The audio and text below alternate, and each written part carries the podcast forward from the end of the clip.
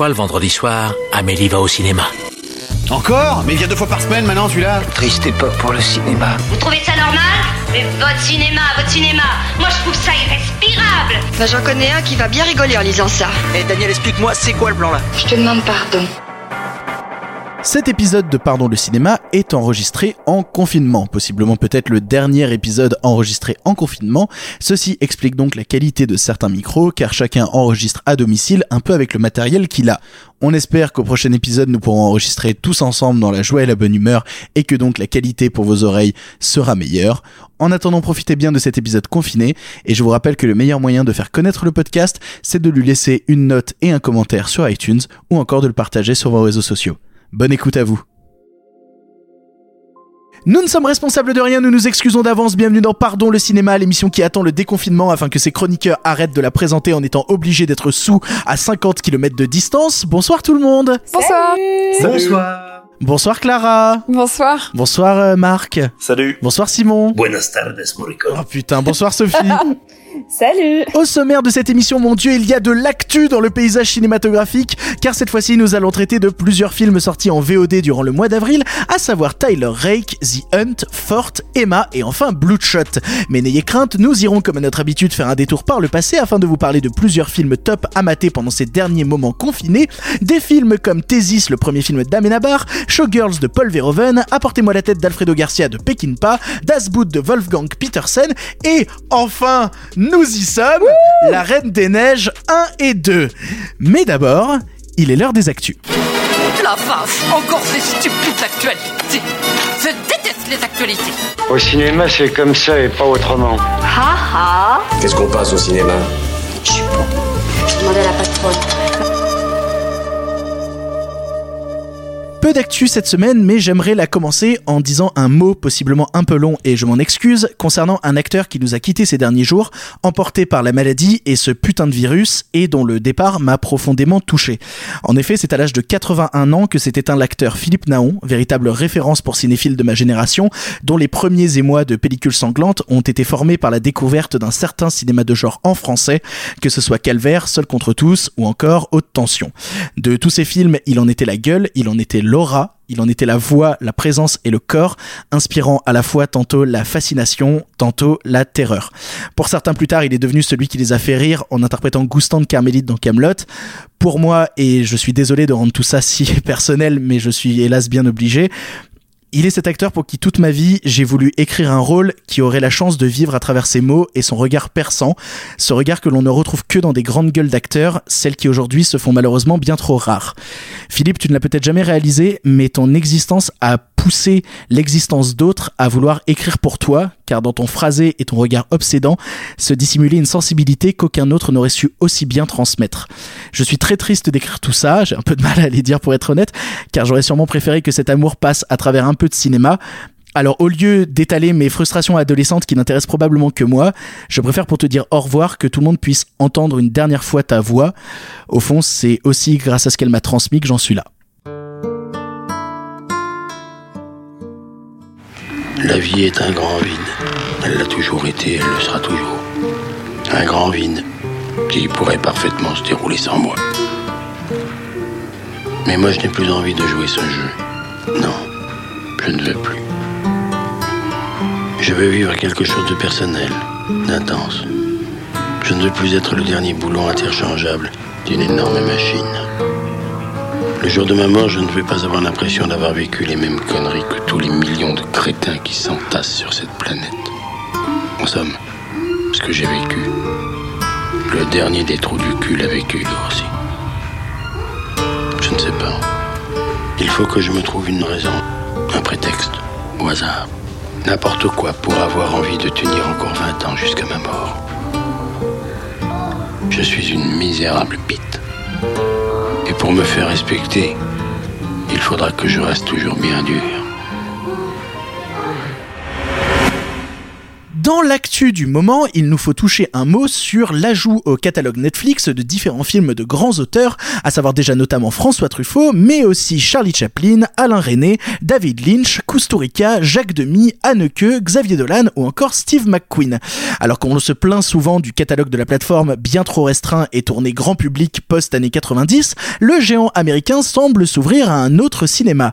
Alors est-ce que c'est une bonne nouvelle pour le public ou une mauvaise pour les petites plateformes de VOD qui distribuent initialement ces films. Qu'est-ce que vous en pensez? Bah moi j'en pense, je me permets de prendre la parole, J'en pense que c'est surtout, encore une fois, une, euh, une preuve absolue de la maîtrise de Netflix en termes de communication. Parce que, par exemple, pour la, une grande partie du, du, du catalogue MK2 qui vient d'arriver sur Netflix, il était déjà présent ailleurs en réalité. Il, était chez Amazon. Il était chez Amazon. Absolument. Mais, mais personne, personne le regardait chez Amazon. Hein. Alors ça, j'en sais rien. Ce qui est sûr, c'est que son arrivée sur Netflix a été un événement. Ça dit à la fois quelque chose du statut de Netflix, euh, à la fois dans la presse, à la fois dans les médias, mais surtout dans le public. Parce que moi, je vois, tu vois, sur écran large, on parle beaucoup de Netflix. C'est aussi parce qu'on sait que nos lecteurs ont un quoi qu'on en pense, ont un rapport privilégié à cette plateforme et on va dire pour eux, pour beaucoup de nos lecteurs, elle donne le là. Et bah, dis-toi que euh, même en termes de com, elle, elle arrive à, à, rendre visible et à transformer en événement euh, des choses que les autres plateformes n'essayent même pas de transformer en événement. Toi, Marc, qui est pas, qui, qui est une vraie passion pour le cinéma de patrimoine, tu en penses quoi de l'arrivée de ces films-là sur euh, Netflix? Eh ben, je pense, sans vouloir contredire euh, Simon, que c'est un faux événement dans le sens où pour nous c'est un événement et sur les plateformes, sur les réseaux sociaux, je veux dire, ça a été un événement, il y a eu des débats au moment, il y a eu des articles dans Télérama, dans Libé, etc. Mais je pense que c'est un faux événement parce qu'en fait, malgré tout, le catalogue Netflix, qui a ses imperfections, a toujours été, mine de rien, en fait, assez riche en fait, il a pas mal de richesses. C'est juste qu'elles sont jamais mises en avant. Par exemple, il y a une trentaine de films euh, qu'ils avaient rajoutés euh, au moment, je crois, de Black Panther, si je ne dis pas de, bêtises.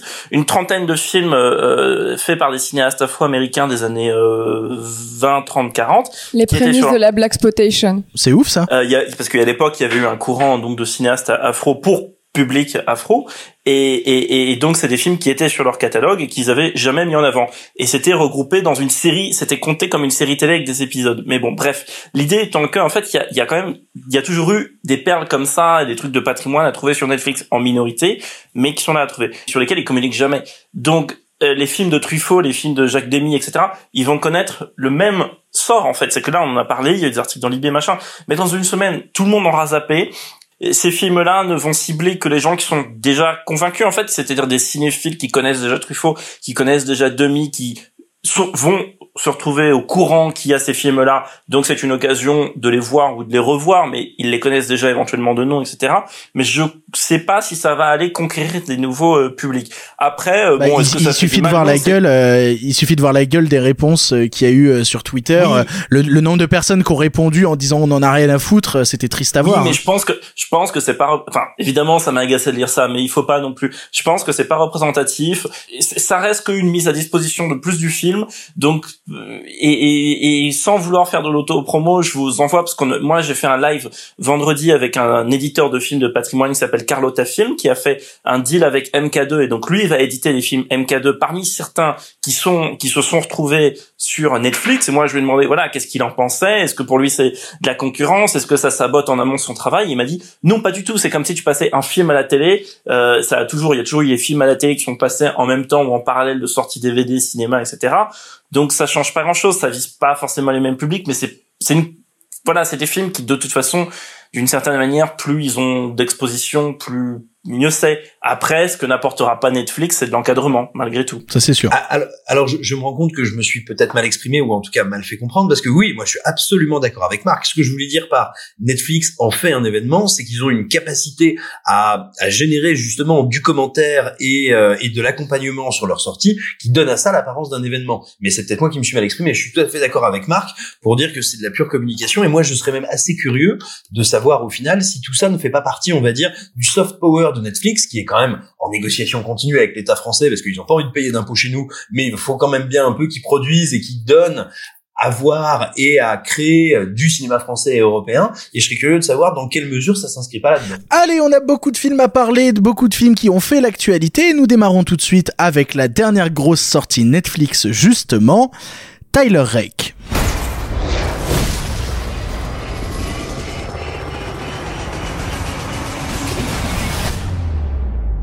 Sometimes to do other things.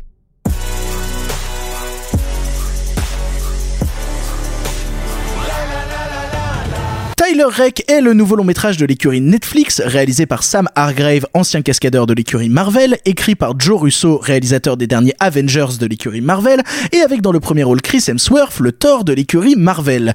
Dans ce film, pas question de slip moulant, mais d'un mercenaire plein de doutes et de tourments du nom de Tyler Rake, envoyé en mission au Bangladesh pour récupérer l'enfant d'un baron de la drogue kidnappé par un concurrent. Simon, tu as vu le film, qu'est-ce que t'en as pensé? Eh bien, écoute, j'en ai pensé que pour moi, c'est un film qui, auquel je, avec lequel je prends pas mal de plaisir et qui surtout se rattrape très bien. Je m'explique. Euh, avant de le découvrir, si tu veux, je vois qu'il y a déjà il y a les Russo dans l'affaire, c'est-à-dire des mecs qui sont parmi les plus mauvais cinéastes de la galaxie et de tous les milliers d'années à venir. Tu vas tellement pas te faire de copains avec ça, putain.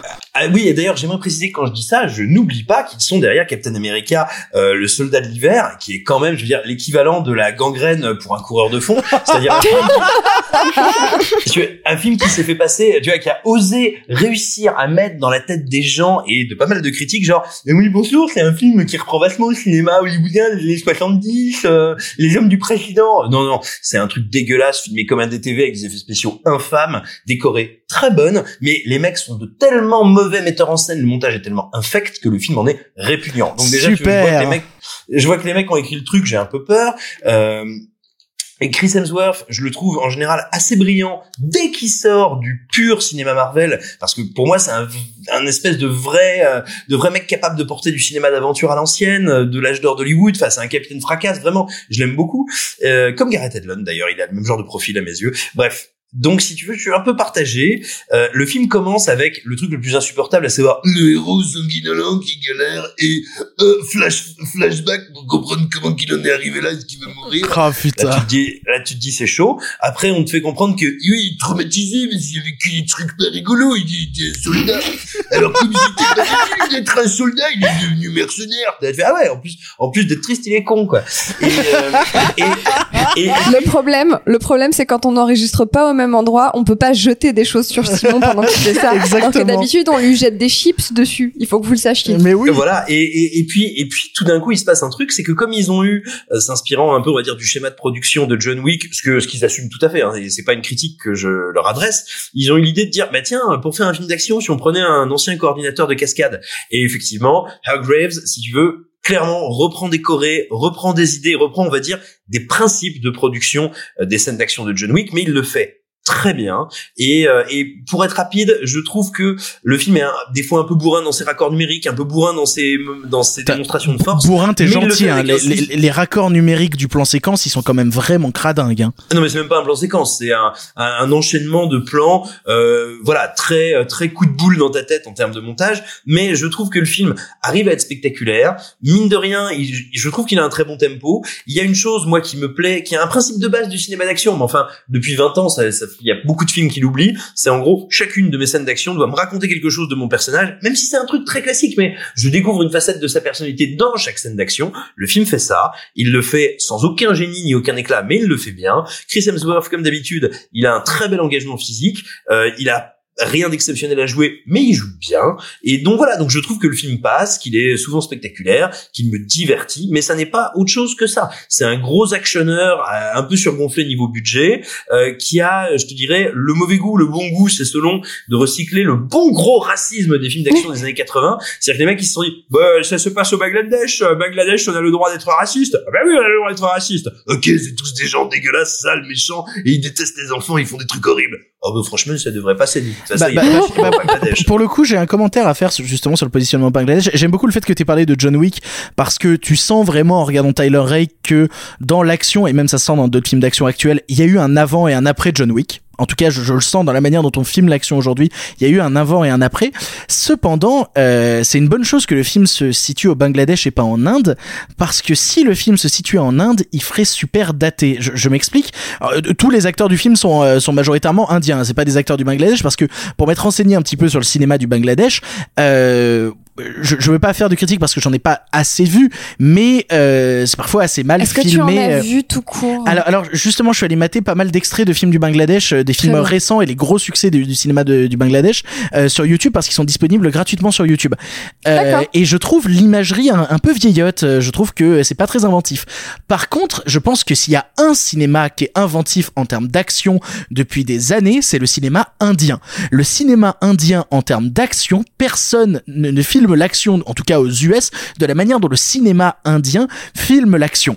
Et, et c'est quelque chose qui m'a toujours fasciné. Et en fait, c'est ça qui me frustre quand je vois Tyler Rake, sur lequel j'ai passé un moment, un, un moment qui est pas désagréable, tu vois, je l'ai regardé euh, sans déplaisir. euh, il- Oui, mais c'est une série B d'ac- d'action surgonflée. c'est ça. Est-ce que c'était un bon divertissement? Euh, oui, oui et non, parce qu'en en fait, pour moi, ça a été un film frustrant, parce que quand on sait le talent des, des actionneurs indiens qui, dans ce genre d'imagerie et de décor, ont... Oui, mais c'est pas un film indien. ont- Non, c'est sûr, mais vu qu'on a connu dans ces décors-là tellement plus puissants par des pays, euh, enfin, par des équipes de leur propre pays, je trouve que le cinéma américain, en allant là-bas, n'a rien à lui apporter. Mais et, et- c'est ça en fait qui me frustre quand je vois le film, c'est que je me dis bah c'est sympa d'avoir fait une histoire située là-bas, mais vous n'apportez rien à l'imagerie de ces pays-là qui ont été un milliard de fois mieux filmés depuis mais, des mais- années. Mais, mais, mais tu sais pourquoi c'est sit- c'est situé là-bas? C'est situé là-bas parce que tu peux pas refaire ce film-là, qui est donc le truc le plus vu et revu du monde, sort de ce que j'avais dit, crossover pété entre Man on Fire et, et Black Hawk Down. Revoyez Man on Fire, c'est un chef-d'œuvre. Et, Oui. et donc, euh, tu peux pas refaire ce film-là avec les cartels parce que les cartels, on en a eu partout dans tout, dans film, en série récemment. C'est redevenu vraiment à la mode depuis, euh, je sais pas, euh, il y a eu Sicario, euh, la série avec Pablo Escobar, etc. Donc tu peux pas faire ça. Tu peux pas faire ça avec des, des, des, des Arabes parce que c'est vu et revu comme bad guy du cinéma d'action depuis bah, depuis le 11 septembre. Donc tu fais quoi? Tu vas situer ton intrigue dans tu, tu vas aller chercher autre chose. Tu peux pas aller faire les Chinois parce que tu peux pas faire les Chinois. Faut pas vexer les Chinois. C'est des alliés économiques. Ils investissent dans les films. Donc tu peux pas mettre les Chinois en méchants. À la rigueur les Nord-Coréens. Donc tu vas aller chercher tu vas aller chercher donc du côté de l'Inde. Mais tu peux pas faire les Indiens non plus. C'est aussi les partenaires économiques. Donc tu vas faire quoi? Tu vas chercher les musulmans du Bangladesh que tu fais passer pour les pour les donc les, les pires comme l'a dit Simon pour les pires cradingues possibles de la terre. Et donc tu fais ça en en ayant rien à foutre de là où tu tournes euh, parce qu'encore ça serait un film euh, euh, juste xénophobe et qui a un peu la, la cette fascination euh, exotique et tout. mais même pas en fait le film pourrait se situer à Bagdad ou à Mexico City ça n'aurait au- aucun euh, aucune différence en fait et d'ailleurs la ville elle est filmée comme Mexico City ou Bagdad Après, c'est adapté d'un comics euh, quand même. et c'est adapté d'un comics qui se passe au Paraguay. Donc c'est dire en fait ils en ont rien à foutre. Ils sont juste, ils, ils sont parce que je suis allé vérifier. Le comic ça s'appelle Ciudad et ça se passe dans une ville qui s'appelle Ciudad del Este. C'est au Paraguay. Et, et donc tu vois ils ont juste pris leur intrigue. Ils ont dit vas-y de toute façon c'est pareil, c'est tous les mêmes types et ils ont situé ça. Donc en- après oui le côté actionneur des années 80 machin ça peut être Et rigolo pour mais aller le dans le problème sens c'est de Marc, le cynisme est tel que le comics était aussi écrit par les Russos. Oui, c'est vrai, c'est vrai. C'est-à-dire que les mecs, ils ont écrit le comics, ils ont fait, eh vas-y, c'est bien, Ciudad, yeah! Et puis après, ils ont fait, oh, on filme par contre, on va le mec, euh, on va le mettre chez les mecs marrons avec des moustaches qui ont un accent bizarre. Non mais tu Oh, vois, et on est dans une conception, t'es dans une conception du monde à, à, à la Marvel où en fait t'as euh, d'un côté, euh, euh, le, enfin t'as le tiers monde, le Wakanda, la Sokovie, machin, et, t'es- et c'est c'est horrible comme conception du monde. Et c'est surtout un film qui, est- je me dis, on est en 2020. Tout à l'heure, je parlais de Man on Fire, c'est sorti il y a 15 ans, je crois, c'était en 2005. Et je me dis, on est en 2020, et la régression du cinéma d'action américain, du cinéma mainstream d'action, la régression, elle est absolue. Je veux dire, évidemment, après, on peut dégainer des exemples, dire, oui, mais Mad Max, machin et tout. Oui, ok, très bien, on peut trouver des exceptions, il n'y a pas de problème. Mais la régression du cinéma euh, d'action qui, qui vous regardez ce truc là on en est encore à faire des plans séquences pourraves à, à faire le filmage d'action le plus conventionnel du monde avec des champs contre champs sur les types qui se tirent et qui se tirent même pas dessus avec des vraies armes parce que de, de- dessus c'est que des, des coups de feu en image de synthèse. Aucune tangibilité dans l'action. Et donc avec ce plan séquence dégueulasse et, et je voudrais revenir deux minutes après j'arrête je voudrais revenir deux minutes sur le fléau du plan séquence numérique dans le cinéma euh, là euh, contemporain depuis euh, dix ans Oh, merci Marc, mais vraiment merci. Qui est un fléau, qui est un truc. Alors évidemment, on a dit, on, on, on peut euh, dire tout le bien qu'on veut du, du, du concept du plan séquence de Orson Welles à Spielberg, en, en passant par, euh, par Michael plein d'autres Bay. cinéastes. Euh, Oui, même Michael Bay, voilà. Mais mais mais ou Theo Angelopoulos, voilà, euh, pour situer un, un exemple radicalement opposé. Mais là, c'est horrible et c'est devenu une gimmick, un gimmick maintenant. Et il y a ça dans tous les films. Euh, et c'est c'est des c'est des trucs qui sont faits par automatisme, avec aucune science dans comment mettre en scène à l'intérieur du plan séquence, à part juste faut créer du mou- mouvement machin et là tu le vois bien dans ce film là où t'as donc ce plan séquence je sais pas combien de temps il dure 15 minutes 20 minutes 11 peut-être minutes. un peu plus 11 minutes 30 exactement. bon 11 minutes 30 qui donc euh, est, est donc constitué d'une succession de petits plans où tu te dis c'est con parfois il y a une idée la caméra qui suit la bagnole ça pourrait être pas mal et tout et c'est ruiné à chaque fois par l'effet de trop la caméra qui rentre dans la bagnole c'est dégueulasse on voit le fond vert et ça ne marche pas, du coup il y a aucune tangibilité de l'action, on s'en fout, c'est raciste, c'est vu et revu, bref, revoyez Man on Fire, c'est vachement mieux. Alors, alors moi je vais retenir deux trucs dans le film qui m'ont fait marrer, à savoir Chris Hemsworth qui tatane des enfants, ça fait partie des choses qui m'ont qui m'ont fait rire quand même. Mais le film a même pas le courage, il faut les, il a même pas le courage, il faut les tuer les enfants. Il a pas, il a pas le courage. il a dit a il le faut tuer les enfants, ça y est, il l'a dit. Mais oui, mais oui, Putain. parce que le film, en plus, le film, il est peureux. C'est quand même, regardez, eh, c'est, c'est le gentil Papa Noël Chris Hemsworth, il donne la fessée aux enfants, mais, mais il est gentil avec eux. Laissons parler Sophie. Laissons parler Sophie. Euh, juste avant, j'aimerais dire quand même qu'il y a Golshift et Farahani avec un lance-roquette et ça, ça fait partie des. sert à rien dans le film, en plus. ça Non mais, non, mais c'est que ça. Non mais attends. Marc, attends, il est attends. fâché. Hein. Attends, attends, c'est pire que ça. C'est-à-dire que euh, Farani, si tu veux, ils la mettent vraiment comme un argument cosmétique, mais c'est salopard. Ils lui mettent un gilet pare-balles, ils lui ont lissé les cheveux. Si tu veux, c'est un peu comme prendre une Ferrari et, et, et vomir dans la boîte à gants.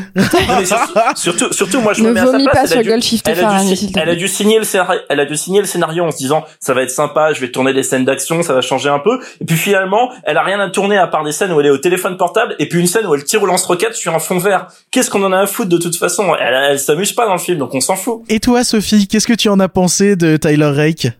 Pouh là là, euh, bah, moi, franchement, je suis même pas haineuse à ce point. Quand euh, sur ma fiche et je, je l'ai envoyé aux membres du groupe, j'ai juste marqué et ça fait bim bam boum. Attention, il y a une ref parce Oh, que j'ai putain rien de à dire dessus. Euh, pendant que je regardais le film, en fait, j'étais tellement pas dans le film que euh, les seuls moments de, de grâce qu'il y avait, c'est quand je, je voyais Goldshift et Farahani, et je me disais ah elle est belle, hein. ah elle est vraiment très belle, oh je voudrais la voir plus. Et c'est tout ce que je me disais où je disais ah tiens il y a David Harbour, j'aime bien David Harbour, qu'est-ce qu'il fait en ce moment Mais, mais, Tiens, mais il est qui marié sert à rien. Lily. Il sert, il sert à rien dans le film. Ah, ouais, ouais, ça me fait ça avec Chris Hemsworth. Je trouve ce type monstrueusement sexy, quoi. Non mais tu vois genre mon, mon, mon visionnage du film c'était ça et d'aller genre regarder sur mon téléphone en mode il fait quoi à part euh, à part Stranger Things? Tiens il est marié à Lily Allen bon bah voilà j'ai appris quelque chose enfin globalement mon visionnage n'a jamais David réussi. Harbour est marié avec cette déesse de Lily Allen. voilà voilà Quoi? Elle est enceinte Bref.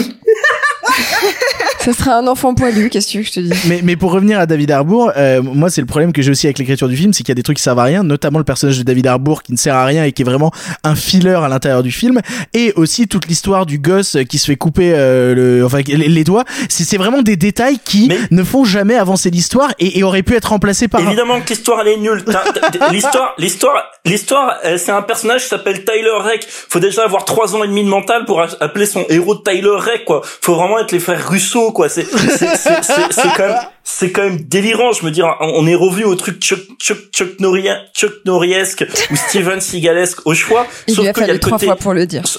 Exactement, sauf qu'il y a le côté déjà eux ce sont des gens qui qui qui ont incarné ces films de merde etc. Alors que Chris Hemsworth en fait, moi je suis énervé contre ce film parce que ça me fait chier parce que c'est quelqu'un qui pourrait faire quelque chose de sa carrière, c'est quelqu'un qui moi quand je l'ai vu dans Hacker de Michael Mann qui était un, pour moi un brillant film, je me suis dit ah putain, c'est possible de faire quelque chose avec lui et en fait, il est en train de s'enfermer dans ses films de commando, il en avait déjà fait un Mais il y a un ou deux faim, ans là. écoute, The qu'est-ce que tu veux, Mais il en fait tout le temps et le seul truc qu'il a fait bien de sa carrière, c'est de faire le Golemon dans Ghostbusters, qui est la seule qualité du film. Oh non, C'est pas faux. vrai. Non, non, non, non. Dans Rush, il est très bien. Euh, Ok, ok. Ici, il est dans, bien dans Rush. dans Rush, il est très bien. Euh, dans euh, cet autre Ron Howard, qui est pas aussi bon que Rush, mais qui est moins merdique que ce que fait Ron Howard d'habitude. Euh, oh là là, machin l'océan. euh, qui, Oui, qui oui, au cœur de l'océan. Ok, ok. Au cœur de l'océan. Non, mais je veux dire, c'est pas un mauvais comédien. effectivement. Mais, mais tu, tu sais quoi? Dès qu'il sort de sa zone de confort marvelienne, il se prend une énorme tôle au box-office. Donc tu m'étonnes, à un moment, le petit, euh, en plus, si tu veux, il a quand même dû investir dans des nanotechnologies de créatine. Il faut que ça se rentabilise. Franchement, moi vraiment, ce film m'a juste servi à aller chercher des gossips, genre Lily Allen, ou que lui, il est marié à l'ex de Michael Youn. Globalement, le film m'a juste servi à ça, tu vois. Qui est marié à l'ex de Michael Youn? Chris Hemsworth, Chris Chris Bah, Hemsworth, Chris il, est- il est en couple avec Elsa Pataki qui a été longtemps euh, la, la, la compagne de Michael Youn. Elle est passée de Elsa Michael Youn Pataki qui m'a mis une grosse branlée au bras de fer. Sérieux Et alors vraiment, je pense qu'on peut arrêter l'analyse de ce film sur ça. Vous l'aurez compris, euh, Tyler Reck ne fait pas l'unanimité et Elsa Pataki a mis Ah une si, il fait l'unanimité, Ah, tout le monde l'a complètement détesté. l'unanimité, c'est la première fois que ça arrive. c'est pas faux. Mais non, mais non, moi j'ai trouvé que c'était un film d'action correct. Après personnellement moi je l'ai pas détesté je, je me suis euh, je, je l'ai regardé j'ai trouvé ça marrant et je l'ai oublié quoi je trouvais ça très cliché je m'en suis foutu quoi Tu, tu parles de mon pénis? je pense que c'est la meilleure conclusion bref passons à un autre film qui fera peut-être plus euh, plus consensus vers le positif puisque nous allons parler de The Hunt I think that's problematic too, in some way. You wanted it to be real, so you decided it was.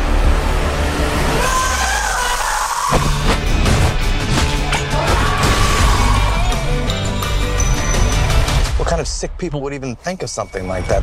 White people. We're the worst.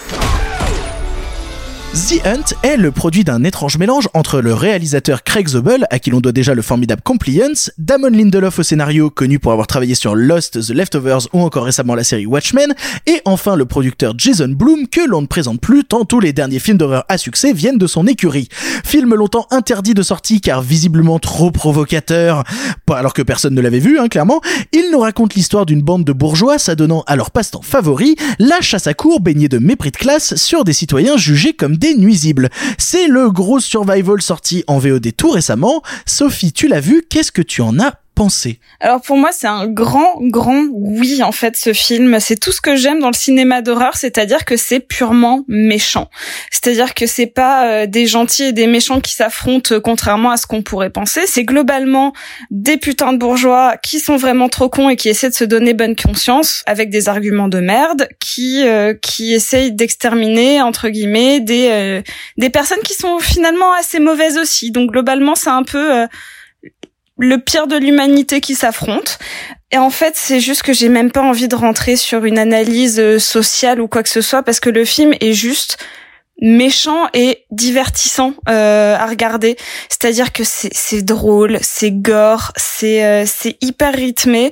C'est Euh, inattendu aussi. Il y a plusieurs moments qui ont été pour moi des vraies surprises de euh, ah ok vous prenez euh, telle actrice pour la buter à ce moment-là très bien pourquoi pas allez-y. Il y a vraiment des, des des vrais moments de surprise pour moi dans le film qui ont été super agréables qui m'ont beaucoup Non amusé. c'est ça. Pour moi, ça, ça gicle, ça crie, ça explose. C'est euh, genre globalement euh, ça titre, mais clairement. Mais franchement, j'avais pas eu autant de plaisir devant un film euh, autant catégorisé euh, euh, genre qui saigne un peu euh, que euh, euh, You're the next, euh, Your Next, pardon, un film de 2013 Oh qui a non, un non Sophie, pas toi. Ah si, c'est super, You're Next. Merci. Chut, sinon. Et euh, franchement, pour moi, c'est un peu le, le même genre. C'est très efficace et ça va genre vraiment à fond dans son propos. Ça, ça ne prend, ça n'a aucune concession et surtout, c'est ça, c'est. Enfin, je, je sais pas, j'ai envie d'en, de, de- d'en fait d'ouvrir le débat, Bah, bah, euh, je- notamment. moi, euh, perso, je suis assez d'accord avec toi parce que je l'ai un peu vécu. Je, je t'avouerai que euh, juste à- juste avant, j'avais vu Bloodshot euh, sur, sur lequel on reviendra parce que Bloodshot. Euh, mais mais pour moi, ça a été vraiment un moment où j'ai maté un film qui dit j'emmerde tout le monde euh, dans une sorte de Disneyland de la violence euh, qui m'a beaucoup fait marrer par instant, euh, avec des engagements politiques parfois un peu aléatoires, parfois on sait pas trop, parce qu'en même temps, j'ai l'impression de voir un vrai film de gauche parce que c'est les gens de gauche qui haïssent la fausse gauche, c'est-à-dire la, la, la, la gauche caviar euh, qui se donne euh, une bonne conscience en étant ultra bien pensant. Euh, mais Non, qui- ça, ça, ça se voudrait anard, mais c'est, euh, c'est, ça a trop peur de ce que ça a envie de dire. Bah, bah, bah, j'ai l'impression que ça dit nique les débiles et euh, nique les élites, nique tout le monde quoi. Euh, C'est un peu ça. Moi, je l'ai vécu comme un nick tout le monde. C'est Euh, un peu et j'ai- ça. C'est, Damon Lindelof qui en a marre qu'on comprenne pas ce qu'il fait et qui dit, eh ben, allez tous vous faire mettre. Voilà. Et il y a pas mal d'acteurs très cool qu'on voit à quelques à, à quelques instants. Il y a, il y a pas grand monde qui reste très, très longtemps à l'écran, mais il y a euh, il y a Macon Blair qui est l'acteur de The Murder Party et de Blue Room de Jérémy Saulnier qu'on voit à un moment. Et Ah. j'adore cet acteur et je trouve qu'on le voit pas assez au cinéma. Et qui est Voilà. aussi réalisateur de I, I Don't Feel at Home in This World Anymore, qui est sur Netflix. Qui est très qui est super. qui est très super aussi. Et du, ouais. et du coup, je me tourne vers euh, quelqu'un qui est on fire ce soir. Marc, qu'est-ce que tu as pensé de The Hunt? Eh ben écoute, euh, je suis un peu dubitatif pour pour ainsi dire parce que j'ai commencé à regarder le film avec euh, une sympathie certaine parce qu'en fait je savais rien sur le film. Je me suis dit je vais regarder, j'ai juste jeté un œil sur Wikipédia et le film disait que c'était une sorte de remake ou de réinterprétation donc des Chasses du Zaroff qui est un film que j'aime beaucoup.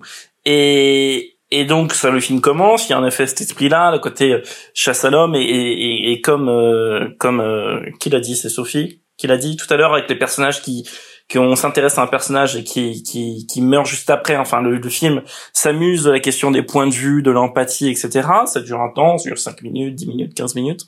Et puis ensuite, ensuite le film essaie d'avoir son discours.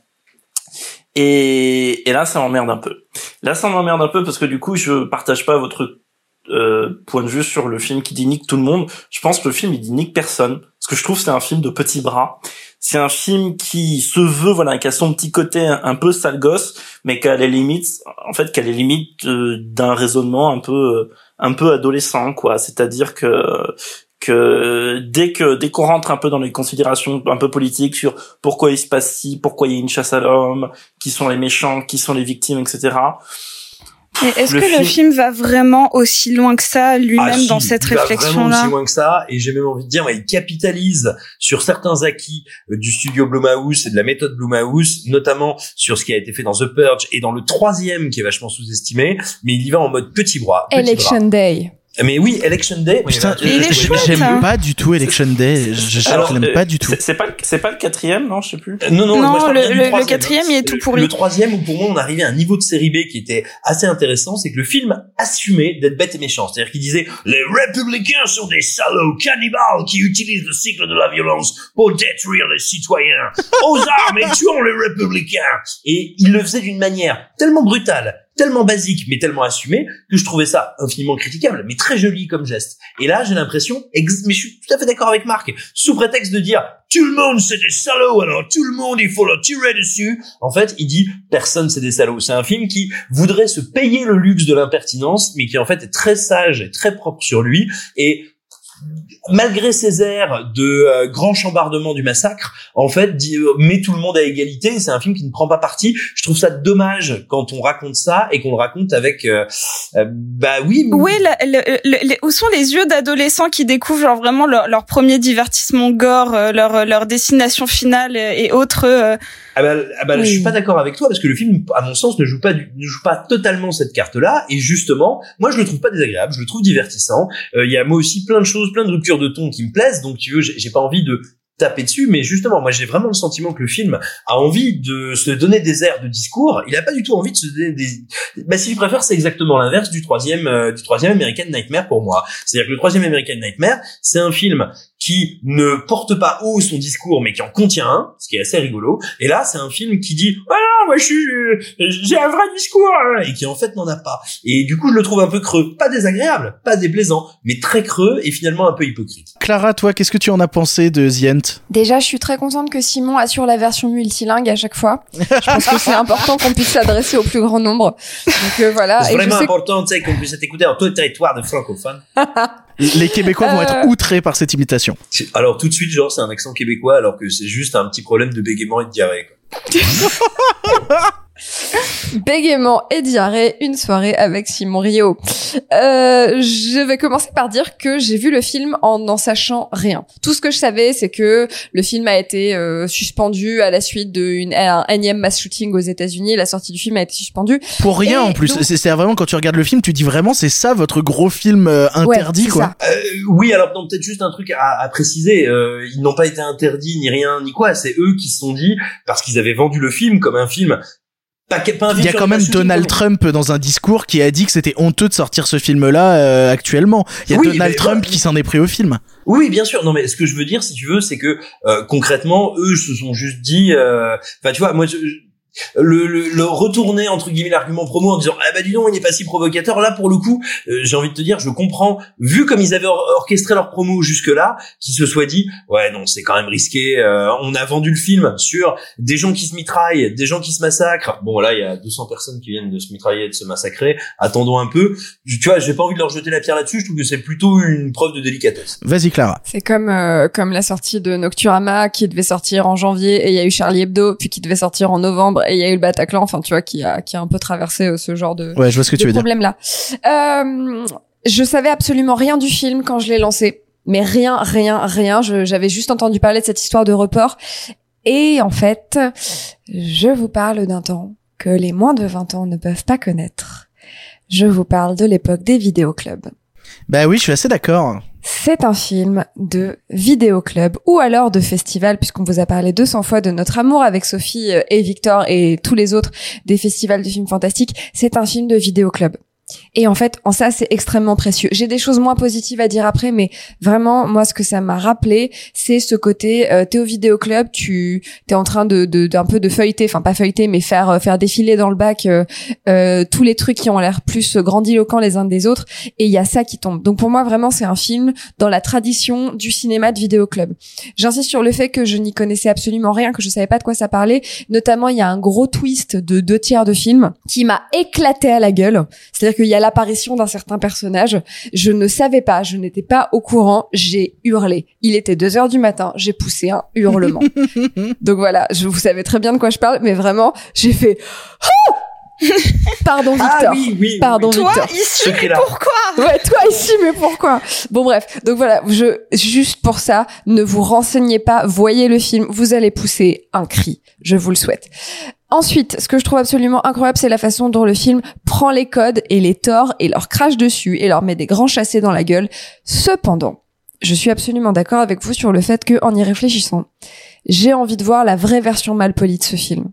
J'ai envie de voir ce film réalisé par Lloyd Kaufman ou produit par Lloyd Kaufman. J'ai envie de voir la vraie version de ce film qui serait une version qui arrête d'être glossy et présentable et quand même vendable et quand même visionnable par des gens qui ont moins de 14 ans. J'ai envie de voir la vraie version de ce film, la vraie version mal élevée, la vraie version punk, la vraie version sale gosse. Et effectivement, c'est hyper fun, c'est hyper satisfaisant, c'est extrêmement pop, ça pète dans tous les sens, c'est hyper divertissant mais ça reste quand même assez bien élevé et j'aurais vraiment aimé voir ce que ça aurait pu donner en version crado. Est-ce que, franchement, à part, à part vraiment deux mini pépites, est-ce que Blumhouse a déjà été euh, vraiment un cinéma Ah mais social et je, autre je, je chose par- que je du parle cinéma pas de Blumhouse, mais tu vois, je me faisais la réflexion là pendant que vous en parliez que ce film-là par Lloyd Kaufman, ça aurait été vraiment autre chose. Ah, ça mais m'aurait je suis Ah, mais oui, rire. complètement d'accord. Mais, mais si tu veux, c'est terrible. C'est un film qui te dit, je vais faire l'hélicobite. Il fait l'hélicobite. Et là, tu te rends compte qu'il s'est mis du scorpion sur les roubignoles, quoi. Oh, Scorpio. J'ai pas oh là compris. là. Et, eh bien, écoute, cela signifie que ta vie sexuelle n'a pas encore atteint certains Putain. Non mais du Ah, coup, j'ai maintenant j'aimerais que t'expliques. Ça y est. Euh, Non non, Simon, Simon, tu vas pas t'en tirer comme ça, tu expliques. C'est un, c'est un, un, un parfum euh, viril que tu peux trouver en supermarché. Et Pourquoi dirais- s'en mettre sur les parties Ça sert à Eh ben, rien de vouloir l'expliquer à tout prix. hein. dit- alors, euh, bah, je suppose que ça, il faudra couper parce que c'est pas très intéressant. Mais ce que je veux dire, c'est que, et je pense que ça parlera aux gens qui nous entendent, c'est un film qui te dit, euh, je vais faire un truc complètement con, et il fait un truc complètement con, mais il s'est parfumé avec de la merde, tu vois, pour, tu vois, pour pas assumer quoi. Euh, Très bien. C'est le, c'est le type qui dit, euh, euh, je t'emmène en free party. Par contre, euh, euh, non, t'es gentil, on y va avec le 4x4 de ma mère. Je veux pas que ça caote trop sur la route. Ouais, non non mais j'entends. Mais je suis assez d'accord. Pour la assez- métaphore, je le garde. Non non, mais je suis assez d'accord sur le fait que j'aurais aimé mais j'aurais aimé voir ce film dans la version vraiment sale gosse. Après, mais en vrai, moi, j'aurais aimé voir le film euh, un samedi soir à Gérardmer. C'est c'est c'est c'est c'est- Mais c'est- c'est bête, c'est-à-dire que moi, euh, je me rappelle de de, de, de l'ambiance euh, euh, il y a deux ans à Gérardmer quand on s'était maté Puppet Master un samedi soir et que tout le monde riait et qu'il y avait une ambiance de dingue. J'aimerais beaucoup voir The Hunt dans ce contexte-là du samedi soir où tout le monde s'apprête à se marrer et en fait ça m'a fait ça quoi, ça m'a fait ce truc Mhm. de oh je me marre, en plus ça me surprend, ça raconte des trucs politiques que ça maîtrise pas vraiment, donc disons que ça emmerde tout le monde, hein, ça sera plus simple, et, et passons un bon moment et rigolons parce qu'il y a deux trois trucs un peu gore et un peu rigolo quoi. Hyper d'accord avec toi. Mais je suis complètement d'accord aussi. Mais il y a un moment, il y a un moment où, les- où le truc rigolo ne prend plus, genre tout le, comment dire, tous les petits inserts comiques ou quoi que ce soit dans le dernier tiers du film, c'est une catastrophe. Ce, ce ton un peu cynicolole du film, avec ce combat final où on fait des pauses, où on dit attends, on va arrêter de casser la baie vitrée, etc. Ce truc un peu euh, méta, genre ah, on a vu le combat dans Kill Bill, on fait pareil et tout. Genre c'est c'est vraiment insupportable. Ça fait quand même genre le le l'ado l'ado. Oh moi ça me fait rire, moi ça me fait marrer. mais oui, mais, mais du coup, le, le film, il bâcle tout ce qu'il entreprend. Si tu veux, je vais reprendre un autre, un autre exemple. Regarde, la partie survival du film, elle est pauvrissime. C'est dommage, c'est c'est dommage de, de, de mettre, voilà, ce, ce truc avec cette chasse à l'homme, etc. Et le film n'a rien de chasse à l'homme, en fait. On s'en fout, il y a, il y a pas de, il y a pas de Mais chasse non, dans il y ce a pas, je, je suis pas d'accord. Il y a plein de petits. En plus, je l'ai rematé, genre parce que ça me faisait plaisir juste avant le podcast. Et genre, il y a tellement de petits détails que je trouve satisfaisants, tu vois. Genre déjà, Le prix des clopes. Le prix des clubs. J'allais justement parler du prix, le prix des, clubs. c'est marrant ça. Euh, le fait que euh, donc euh, t'as un couple de bourgeois euh, qui justement euh, essaye de, de, enfin qui, qui tue des des bah, des des, surveil- des survivants quoi, enfin des, des, des chassés quoi, des pauvres. et, euh, et et donc ils ont mis du poison dans la dans la supérette et euh, le mari une fois qu'ils ont tué des personnes, il, il s'ouvre une canette de, de de soda et l'autre elle fait mais non attends c'est du poison et il recrache en mode quoi t'en as mis là aussi? Elle fait mais non mais tu connais pas le taux de sucre dans cette canette? Et j'étais en mode mais c'est tellement bête ce film est bête et ça m'amuse en fait parce que c'est toujours genre Bah, c'est anti-élite bien pensant aussi. Ça, ça se fout de la gueule de ces gens-là, quoi. Ils ont une discussion dans la supérette sur euh, quel mot il faut dire pour euh, noir. Est-ce qu'il faut dire afro-américain? Mais non mais parce que qui l'a décrété? Ce sont nous les blancs. Et genre ils ont vraiment une discussion lunaire alors que c'est ils, viennent à l'admettre que c'est eux qui ont créé ce débat là enfin genre moi j'aime bien le fait que le film soit absurde au point d'être lui-même contradictoire en fait. Ça me ça- moi ça me dérange pas. Ça m'apporte de, de la satisfaction de le voir un peu s'embourber puis de me remettre une scène de gorge je trouve que le Moi, je film suis est- très triste de pas l'avoir vu avec toi, surtout Sophie. Moi aussi, Ah, genre, je trouve que c'est un, c'est un film d'adolescence et moi perso, euh, la, la, la, la gamine qui allait au vidéoclub pour louer euh, genre euh, Amityville dans le dos de ses parents, bah là elle était vraiment contente de voir ça. Absolument, absolument. Vous l'aurez compris, c'est un film où vous allez rire et passer un bon moment Si peut-être. 14 ans. Ou sinon, vous trouverez ça trop bête ça pour rentrer dedans. Et nous allons passer maintenant au premier film euh, et unique film français d'ailleurs de cette sélection, vu que nous allons parler de Forte. Comme ça, t'étales. Et on va trouver une solution pour que tu fasses un peu moins mentir, ma soeur.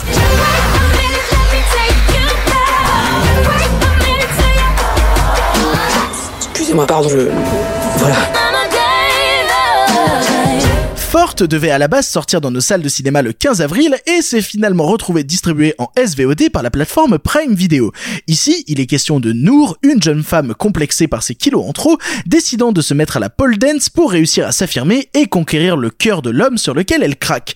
Entre quiproquo et amitié pour sa coach ou ses comparses qui, comme elle, peinent à trouver le grand amour, le film de Katia Leikowitz, je suis pas sûr du tout que ça se prononce comme ça, écrit par sa comédienne principale Mela Bedia, a-t-il réussi à conquérir nos cœurs Je me tourne vers toi Clara, qu'est-ce que tu en as pensé? Eh bien, pour ceux qui ne l'auraient pas encore compris, dans cette émission, celui qui parle en premier, c'est celui qui aime bien le film.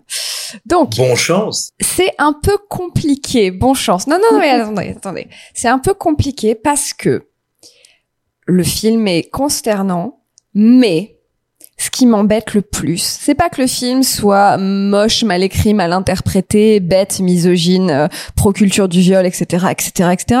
Ce qui m'embête le plus, c'est qu'on n'est pas si loin d'un film sur la sororité. On n'est pas si loin Alors, pas si loin derrière un mur de loin en flou, quoi. non, non, non, non, non, je le pense. Je pense qu'on n'est pas hyper loin. On n'est pas hyper, hyper loin d'un film pas trop mal sur la notion de sororité. Parce que pendant la plupart du film, par exemple, Mela Bédia, ce qu'on lui dit, c'est, attends, t'as pas besoin de perdre 10 kilos et de mettre du maquillage. Ce qu'il te faut, c'est de la confiance en toi. Et tu vois, pendant une partie du film, on est là-dessus sur le discours et j'étais genre, Putain, c'est pas con. Et tu vois, par exemple, quand elle va pour la première fois dans le dans le, le club de strip et qu'elle voit des nanas qui font du strip, il y a des nanas de toutes les morphologies, toutes les couleurs, tous les âges. Et où en gros, ce qu'explique Virginie Lemercier qui joue sa coach, Valérie. elle Valérie. lui dit Valérie. Valérie, pardon, excusez-moi, Euh, excusez-moi, euh, Valérie Putain, j'ai eu tellement peur de m'être trompé pendant 34 ans. Non, non, non, excusez-moi. Ce qui se passe, c'est que quand Valérie Lemercier l'emmène pour la première fois dans le club de pole dance, elle lui dit vraiment, elle lui dit des horreurs, mais elle lui dit aussi, tu vois, il y a des filles qui sont de tous les milieux, de toutes les professions, de toutes les morphologies, etc. Et ce qui compte, en gros, c'est qu'elles s'amusent, qu'elles passent un bon moment, qu'elles se mettent en valeur, qu'elles ont confiance en elles. Et quand on était sur ce moment de discours-là, où elle dit à Mela Bédia, j'ai oublié, Nour, quand elle dit à Nour, ce qui compte, c'est pas que t'aies 10 kilos en moins et du mascara, ce qui compte, c'est que tu sois bien dans tes baskets et que tu fasses le truc et que tu fasses ce qui te fait plaisir pour être séduisante, je me suis dit, putain, on n'est pas passé loin d'un film pas trop mal sur la notion de sororité autour de la sexualité, de la séduction, de la sensualité, etc. Et en fait, c'est ça qui me rend un peu triste, c'est que le film est un enfer et je vais vous laisser tous euh, déverser votre fiel à juste titre là-dessus. Mais ce qui, moi, me rend le plus triste, c'est qu'on n'est pas passé si loin d'un film pas trop mal sur la sororité. Alors moi personnellement, je vais juste vous lire mes notes qui sont très courtes hein, parce que je prends des notes euh, quand je mate les films. Alors j'ai noté horrible, van horrible, toutes les scènes sont tellement trop longues, le message est super douteux, le Mercier en ancienne délinquante qui fait du Paul quoi sérieusement, ça coche toutes les cases de la comédie française basique, toutes les étapes attendues. Est-ce qu'un jour Alison Wheeler va jouer dans un bon film? Voilà. Et maintenant, je me Moi, tourne. moi, vers- j'ai noté, moi, j'ai noté que c'était de la merde, mais je l'ai pas vu. je me tourne donc vers Simon. Simon, qu'est-ce que tu penses de Forte? Bah écoute ce que j'en pense, je j'en pense beaucoup de mal, j'ai pas très envie de m'acharner, je vais te dire pourquoi. Je suis intimement convaincu que si le film n'était pas arrivé sur Amazon Prime, il n'avait pas créé, on va dire une une forme de précédent dans l'exploitation française, euh, on serait peut-être pas, on en aurait peut-être pas parlé s'il était sorti en salle. Et concrètement, c'est une mauvaise comédie, c'est une mauvaise comédie française, c'est un mauvais film français, et il y a plein, plein, des dizaines chaque année de bons films, de bons films français, et même de bonnes comédies françaises. Donc voilà, euh, tout- tous les griefs qu'a adressé euh, Clara sont, sont justes, enfin me semblent justes, et je suis absolument d'accord avec elle. Mais voilà, tout simplement, c'est un mauvais film dont je pense qu'on n'aurait pas parlé euh, si le contexte n'était pas ce qu'il est, et par conséquent, j'ai pas envie de m'attarder dessus. Euh, je suis aussi d'accord que oui, on n'était pas loin d'avoir un film sur la sororité, mais en l'état, c'est une mauvaise comédie qui euh, a droit à une certaine, me semble-t-il, euh, une certaine indulgence parce que comme elle sort sur Amazon Prime, bah, tout simplement elle sort, on va dire, sur le format pour lequel elle est pensée, à savoir le petit écran. C'est une suite de mauvais sketchs web dégueulasses. Et, euh, et si tu le vois sans avoir payé 10 euros pour rentrer dans une salle obscure et sans ce moment de gêne quand la lumière se rallume où tu fais oh merde il y a d'autres gens avec moi. Oh mon dieu je- j'espère qu'ils m'ont pas entendu rire répéter en même temps et ben sans ça il n'y a aucune raison de faire preuve d'indulgence. Donc voilà, j'ai pas envie d'en parler plus que ça. c'est un mauvais Bah, pour, film. pour le coup, tu sais que c'est une réflexion que je me suis fait euh, pendant que je regardais le film. Je me suis dit, merde, ça a failli sortir en salle, ça. C'est-à-dire qu'on a eu des pubs dans la, il y a encore des pubs à Paris, là, pour ce film qui a failli être distribué dans des salles de ciné. Des gens ont failli payer des places de ciné, du popcorn, Et ça aurait des été boissons. très bien distribué. Il y aurait eu beaucoup de copies. Mais il y aurait eu énormément de copies pour ce truc qui est moins bien. Et c'est ce que je disais, c'est moins bien qu'un épisode de série télé Amazon. Et, et je sais que je me fais emmerder à chaque fois que je dis ça parce qu'il y a des très bonnes séries sur Amazon, notamment euh, Marvelous Mrs. Maisel. Mais si vous voulez... Et ça n'est pas moins bien que la première série Amazon monstrueuse française, enfin franco-allemande, avec Marianne Chazelle, qui est un espèce de truc. si Oh, c'était euh, mauvais. Oh, euh, que c'était bah, mauvais. tu vois, si tu t'es déjà dit, tiens, franchement, est-ce que se crever les yeux, c'est jouable? C'est un film, c'est une série qui t'en convainc, qui te fait dire, franchement, et si je risque de revoir ça, mec, salope moi, quoi. Et, et, Et, par euh, rapport à De Gaulle, c'est comment Euh, Jo- Joker. Bah, c'est De Gaulle sans les Allemands, quoi. non, non, non, mais pour le coup, si vous voulez voir un truc important euh, pour la place euh, de la femme dans les œuvres audiovisuelles, euh, regardez sur Amazon Prime. Donc c'est la même plateforme. Hein, juste vous cliquez pas sur Forte, vous cliquez. Marvelous Miss ça. Maisel. Vous cliquez sur Marvelous Mrs. Maisel et vous allez passer C'est mon tellement, tellement un meilleur moment, tellement plus drôle, tellement plus fort, tellement politiquement plus intéressant justement sur la place de la femme dans l'audiovisuel. C'est tellement plus fort, c'est tellement mieux écrit. Quitte à choisir un truc sur Amazon Prime, ne regardez pas Forte, ça n'a aucun intérêt. Euh, je me tourne vers Sophie. Sophie, tu es la dernière euh, parmi nous à l'avoir vu. Qu'est-ce que tu as pensé de Forte Ouch. j'ai, j'ai, C'est ce que t'as noté sur tes fiches? Non, moi j'ai marqué le rythme ça va pas, le traitement de la sexualité ça va pas, et les acteurs ça va bof. Bah, il y a, il y a une seule personne qui arrive à s'en tirer à peu près dans le film, et je suis content parce que c'est une personne qui vient du web, c'est Bastien Huguetto. Bastien Huguetto, il, arrive à être un tout petit peu touchant Alors, au milieu de ce film qui ne non, l'est pas. mais il, il est pas Ah, mais mal, mais clairement, en vrai, clairement, moi, Bastien, je le crois sur Tinder, euh, direct, j'y vais. Ça te fait des points communs avec d'autres gens de cette émission. Ce sera, ce laissé au montage. Euh, J'espère bien. Sophie, Euh, vas-y. bon, donc euh, oui, non, mais je trouve qu'en vrai, euh, Mela Bédia, elle s'en sort aussi. C'est vraiment pas le, le- c'est vraiment pas le, le, le, le jeu des acteurs qui Elle, me elle en fait des caisses, mais la Bédia quand même. Mais elle hein. en fait des caisses, mais tout le monde en fait des caisses. Donc au milieu d'un tas de merde, tu sors ce que t'en sors ce que tu peux, tu vois. Moi, ce qui me rend triste, c'est que le film est produit par une femme, écrit par une femme, réalisé par une femme. D'où mes que- réflexions sur la sororité, vraiment. Non, mais je suis bien d'accord, tu vois, mais c'est même produit par une femme, c'est-à-dire que tout, tout est féminin dans ce film. C'est, enfin, il y a, y a un truc où je me dis, quand j'ai regardé le film, j'ai envoyé des screens, euh, notamment à Simon, où il y a Valérie Lemercier qui est en train de, de faire un, un, un un cours de pole dance pour euh, pour Nour et qui euh, qui qui lui dit une fois qu'elle arrive à faire son tour un peu correctement, elle lui dit ah mais c'est super, tu continues comme comme ça et dans deux semaines tous les hommes vont vouloir te violer et j'étais en mode comment on a pu laisser cette blague? Et et puis donc ça déjà un ça ça ça m'a achevé, c'est-à-dire que je ne pouvais plus regarder le film comme un film, mais juste comme euh, quelque chose qui me procure de la haine. Et puis euh, enfin J'arrive même pas à faire de blagues là-dessus.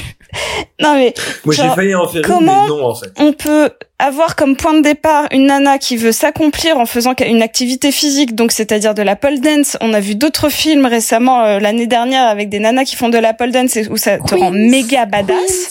Queens. Queens. Mais oui, et, où vraiment ça crée des, des groupes de femmes, c'est c'est il y a, il y a de l'entraide, il y a plein de choses qui sont super et qui peuvent ressortir de ce sport-là en particulier. L'héroïne n'y arrive même pas et que ce soit un échec, on s'en bat les couilles. Mais c'est que son nouvel objectif, c'est pas ça, c'est d'aller genre mettre sa langue au fond euh, de la gorge du livreur des livres. Enfin, à quel moment c'est ça l'accomplissement d'une héroïne Attends, Enfin, attends, genre, attends, tu es en train de me dire qu'il n'existe qu'un seul livreur des livres Oui. En ce moment, peut-être. On, on- on t'a menti, Simon. C'est un seul gars qui fait tout, toute la France. Et il Ah, est non, beau comme avec ça. le casque, je voyais pas que c'était pas plusieurs personnes. Comme Julie Gaillet. Pardon. Waouh. Elle est, elle est technique celle-là. Alors là, coup de pied acrobatique. De rien.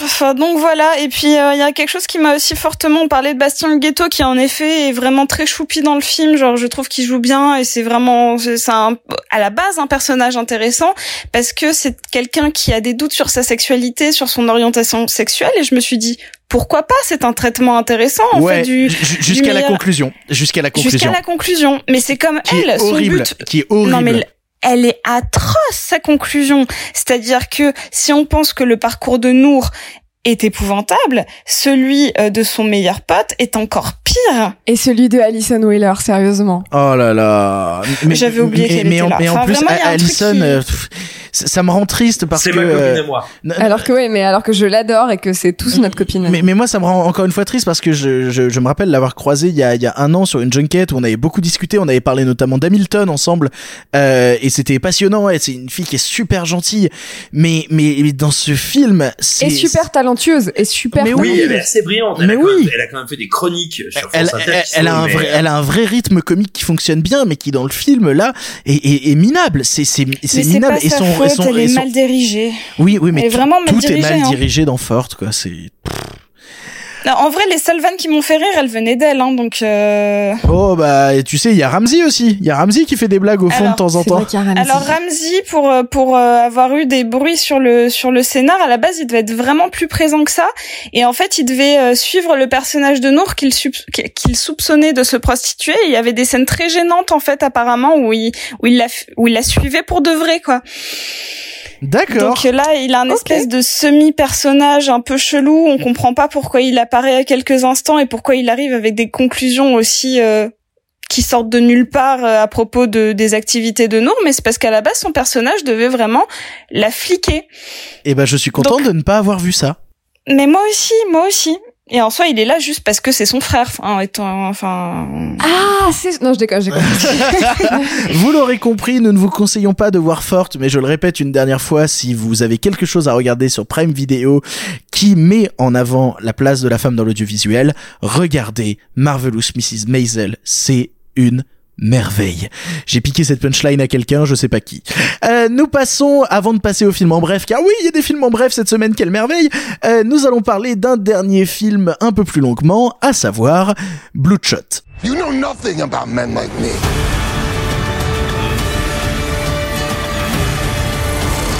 That is absolutely fantastic. I feel like I just heard this. Are they playing this on repeat? Bloodshot, dernier film du présent dont nous vous parlons aujourd'hui, est le premier film de Dave Wilson, ancien réalisateur de cinématiques et de trailers pour le monde du jeu vidéo. Ah bon? Ah oui, bah sans déconner. Et écrit par Jeff Wadlow, réalisateur de Nightmare Island, dont nous vous parlions il y a quelques semaines. Avec dans son rôle principal le délicat Vin Diesel, le film traite du soldat Raymond Garrison, tué par un vilain méchant pas beau du nom de Martin Axe. Vraiment tué? Non, car par les pouvoirs magiques du scénario alambiqué, ce bon Ray est maintenant maintenant une machine de guerre dotée de mini-robots dans son sang qui le rendent quasi invincible et qui vont lui permettre de casser la bouche des gens pas très très gentils. Mais Ça les c'est Tyler Rake, hein, tu mets. tu. Ah bah ouais, sauf que les pas très très gentils sont-ils vraiment les pas très très gentils que l'on croit? Ah, on sait pas. Je me tourne vers toi, Simon. Simon, qu'est-ce qu'on pense de Bloodshot? Et bonsoir, à quoi ça sert de penser La version multilingue reprend. Tu sais que Simon, normalement, tu es censé être l'érudit lettré de cette émission, donc vas-y. Sans doute ta grosse pléiade. Mais non, mais je suis pas là. Je sortirai ma grosse pléiade plus tard. non, alors, alors le, le, le drame de Bloodshot, si tu veux, c'est que assez rapidement, en voyant, on va dire, qui était l'équipe qui se chargeait de l'adaptation, je me suis dit bon, on n'aura pas une belle transposition des comics Valiant. Tant pis, on n'aura pas une belle adaptation de Bloodshot. Mais mais comme Baboulinet est au milieu du truc, on peut avoir un vrai nanar pur sucre, un vrai Z grandiose, si tu veux, de à la hauteur du dernier chasseur de sorcières. Et tout le drame, c'est comme derrière, t'as un studio qui dit euh, ouais, on aimerait bien quand même pouvoir faire une euh, franchise et un univers étendu. Euh, bah, si tu veux, tout simplement, les types, tu sens qu'ils empêchent un peu Vin Diesel de partir en mode euh, euh, triple X, en mode dernier chasseur de sorcières, et donc ils lui retiennent la bride. Donc c'est juste un très très très mauvais film où il y a néanmoins un vrai moment baboulinesque si tu veux donc le type se réveille tu vois et il est mort au combat bêtement avec sa blonde dans les bras c'est horrible et donc il se réveille et, et là, t'as une séquence mais lunaire. Alors le- c'est le seul truc vraiment drôle dans le film. Ah, donc il se réveille dans un complexe militaro-industriel. Donc euh, Avec des baies vitrées. C'est le truc le Non, plus et- et secret surtout- du monde. Et il y a des baies vitrées et- partout. Et surtout, celui, celui qui l'éveille et qui lui dit on t'a sauvé, c'est Guy Pierce. Donc déjà, tu fais bonjour, t'es le méchant. Et, euh, et, donc Guy Pierce lui dit ok, on est tellement balèze, nous, on modifie, on augmente les êtres humains. Et donc là, d'abord, il te montre un premier type, il fait lui, on lui a fait des greffes de pied. Tu fais ah génial, euh, n'êtes pas du tout en retard. Il fait elle. On lui a mis une petite ventilette dans les poumons, comme ça elle respire. Tu fais oh là là Et après ils font ce type qui a perdu ses yeux au combat, on les a remplacés par des caméras. Et là, tu te découvres, tu dis, ouais, il va avoir des caméras à la place des yeux, trop bien. Non, non, non, non. Le mec a des caméras à la place des tétons. Lui, tu vois, la gestion de l'espace, il doit être bien dans sa vie. Euh, mais, c'est- mais, mais, mais c'est tu sais que tu, sais que pour moi euh, pour moi le plus gros drame du film tu parlais de, de tous ces problèmes euh, pour moi le plus gros drame c'est que le film est, est rated PG-13 c'est-à-dire que un film Bloodshot pas rated R déjà de base pour moi ça n'a aucun sens Oui, mais ça va au-delà de ça. C'est-à-dire que le vrai délire du film, et, et ça, ça pourrait me faire rire si euh, c'était un peu moins corseté par le studio. Mais, mais ce qui est génial, c'est que tu sens que Vin Diesel, au fond du fond, c'est avant toute chose un énorme branleur. C'est-à-dire qu'il n'y a pas de scène d'action dans le film. Tu vois, t'as Vin Diesel qui regarde des images de scènes d'action, t'as une scène d'action numérique qui se passe autour de Vin Diesel. En général, lui, il est assis, lui, il est couché, lui, il est debout. Oh, il y a un ou deux moments où il court au ralenti. Enfin, quand il court au ralenti, tu fais c'est marrant. J'ai plutôt l'impression que c'est un mec qui marche en accéléré. Euh, ah bah il y, y a la grosse scène d'action numérique qui ressemble à un trailer de jeu vidéo dans l'ascenseur C'est- en fait en fait c'est à ce moment-là que je me suis renseigné sur le réalisateur et que j'ai découvert qu'il était euh, à la base responsable de cinématiques de jeux vidéo parce que pour moi la phase finale de combat dans l'ascenseur c'est une séquence de QTE dans un jeu PS4 Non mais c'est exactement ça. Et, et, et- mais tu as parfaitement raison. Et, et pour te dire le degré d'inanité, il y a, tu sais, un, un de ces très rares moments de grâce que tu as dans les très mauvais films, quand euh, un personnage dit quelque chose qui prend une espèce de valeur méta. Et donc là, typiquement, Guy Pierce, après lui avoir dit, Eh, t'as vu tout ce qu'on a fait, ces bonhommes, ils sont trop augmentés. Toi, spectateur, tu fais, euh, ah ouais, si on était en 1930, je me dirais qu'ils sont augmentés. Là, je me dis juste que vous êtes mauvais. Et, et, et donc à ce moment-là, tu as Vin Diesel qui fait, eh ben moi, je retourne me coucher. Je fais, bah oui, c'est ce qu'on devrait tous faire. et, et, et, et si tu veux, le drame de Bloodshot, c'est que c'est vraiment c'est de, de l'excrétion filmique, mais pas à un niveau où c'est drôle. C'est juste d'une médiocrité. C'est un film blafard. C'est complètement nul. Et, et, et vraiment, c'est c'est ça qui est triste parce que tu sens qu'il y avait le matériel pour un vrai nanar, tu vois. Et j'ai envie de te dire, les cinq premières minutes sont incroyables. T'as donc euh, Vin Diesel qui te dit oui alors moi je suis un soldat et euh, je vais me battre en Afrique euh, c'est pas Mogadiscio mais euh, attends j'ai un doute bref il, il va se battre dans un faubourg africain et tu regardes tu fais non ça c'est le décor générique du Mexique de Call of Duty. Euh, tu vois le film tu fais non puis en plus vraiment je crois que c'est des Mexicains que t'affrontes mec et après ça donc eh ben, alors il s'est battu tout seul mais il retrouve son unité tu fais Ouais, d'accord. Et, et, et là, après, il va, il va chercher sa femme et ils vont se faire, parce que toutes les bidasses font ça, un petit week-end en Italie. Et moi, il y a rien qui peut plus me faire rire qu'un très week-end en Italie. film, niqué par le confinement, dont le héros fait si on allait en Italie, c'est sympa l'Italie. Et, et, et vraiment, quand je l'ai découvert il y a un mois, je me suis dit, euh, voilà, t'es t'es t'es vraiment t'es vraiment un étron de film. Néanmoins, néanmoins, l'ironie te sauve un peu. Bah, bah, pour, pour le coup, je crois que l'ironie le sauve un peu parce que j'ai pas réussi à haïr le film. Je me suis même noté euh, sur, sur mes notes que c'est débile et naze. Et en même temps, euh, il est 2 heures du match, je suis avec un paquet de Golden Grams, un coca, je m'en branle. Faites péter des trucs, même si c'est con, je l'aurais oublié demain et j'aurais passé une heure et demie à me vider le cerveau. Et, et vraiment, ça a eu cette fonction-là. Pour moi, ça a eu autant d'intérêt euh, qu'une euh, qu'une branlette de 10 minutes à 4 heures du mat, à savoir, euh, oh bah j'ai passé 10 minutes, ça m'a fait passer le temps et je m'en suis foutu et je l'aurais oublié quoi. Rappelle-moi de ne jamais t'appeler à 4 heures du matin. Jamais, Euh, c'est c'est une heure qui m'est absolument réservée. Et je me tourne vers. Clara. Euh, Clara, qu'est-ce que tu as pensé de Bloodshot Euh, c'était stupide. J'ai bien aimé parce que moi j'aime bien quand c'est joli et stupide. Euh, et en fait c'est rigolo que tu parles de film fonction parce que moi c'est absolument ce que j'ai écrit dans mes notes puisque les notes elles sont quand même pas très longues. J'ai écrit film fonction. Un peu comme la plateforme il y a quelques semaines, enfin il y a deux ans ou la semaine dernière ou il y a dix minutes ou dans 15 jours, je ne sais plus. Euh, non mais je suis sûre que vous êtes tout à fait d'accord avec moi. Euh, non, Bloodshot c'est vraiment pas bien, mais c'est vraiment rigolo. Les effets spéciaux sont curieusement jolis et pour moi c'est ça qui sauve le film. Ah oui, donc En en, fait- plus t'étais bourré. Ah, tu, tu, tu, tu trouves que les effets spéciaux sont jolis Je les trouve, comme je te dis, j'arrive pas à y croire un seul instant parce que moi, c'est une cinématique de jeu vidéo. Non quoi. mais c'est une cinématique de jeu vidéo, mais voilà, écoute, mon, mon, comment dire, pour moi, ce qui sauve le film, il y a deux choses qui sauvent le film. Non, non, le film est, est une calamité, mais c'est vraiment pas ce que j'ai vu de pire cette semaine, parce que c'est extrêmement divertissant et que c'est un film qui passe son temps à t'en mettre plein la gueule. Donc en vrai, ça va, ça passe, c'est chouette, j'ai passé un bon moment, blablabla. Il y a deux trucs que j'ai bien aimé. J'ai trouvé que l'esthétique des FX était euh, plaisante. Mais ça, à la limite, c'est pas très intéressant. Bon bref, j'ai trouvé que visuellement c'était joli. La, la scène dans le tunnel avec de la farine partout, je me suis fait, oh tiens, j'avais jamais vu une scène avec de la farine. Tu vois, bon bref, ok. Et il y a un autre truc que j'ai bien aimé, mais le problème c'est que ce truc-là euh, disparaît au bout d'un quart d'heure, c'est que il y a des énormes incohérences de continuité de scénario et de continuité des personnages sur les 20 premières minutes où tu vois je disais à la personne avec qui je regardais euh, attends c'est pas possible il était très très méchant il y a un quart d'heure là c'est une mauviette. Qu'est-ce qui se passe? C'est un film mal écrit.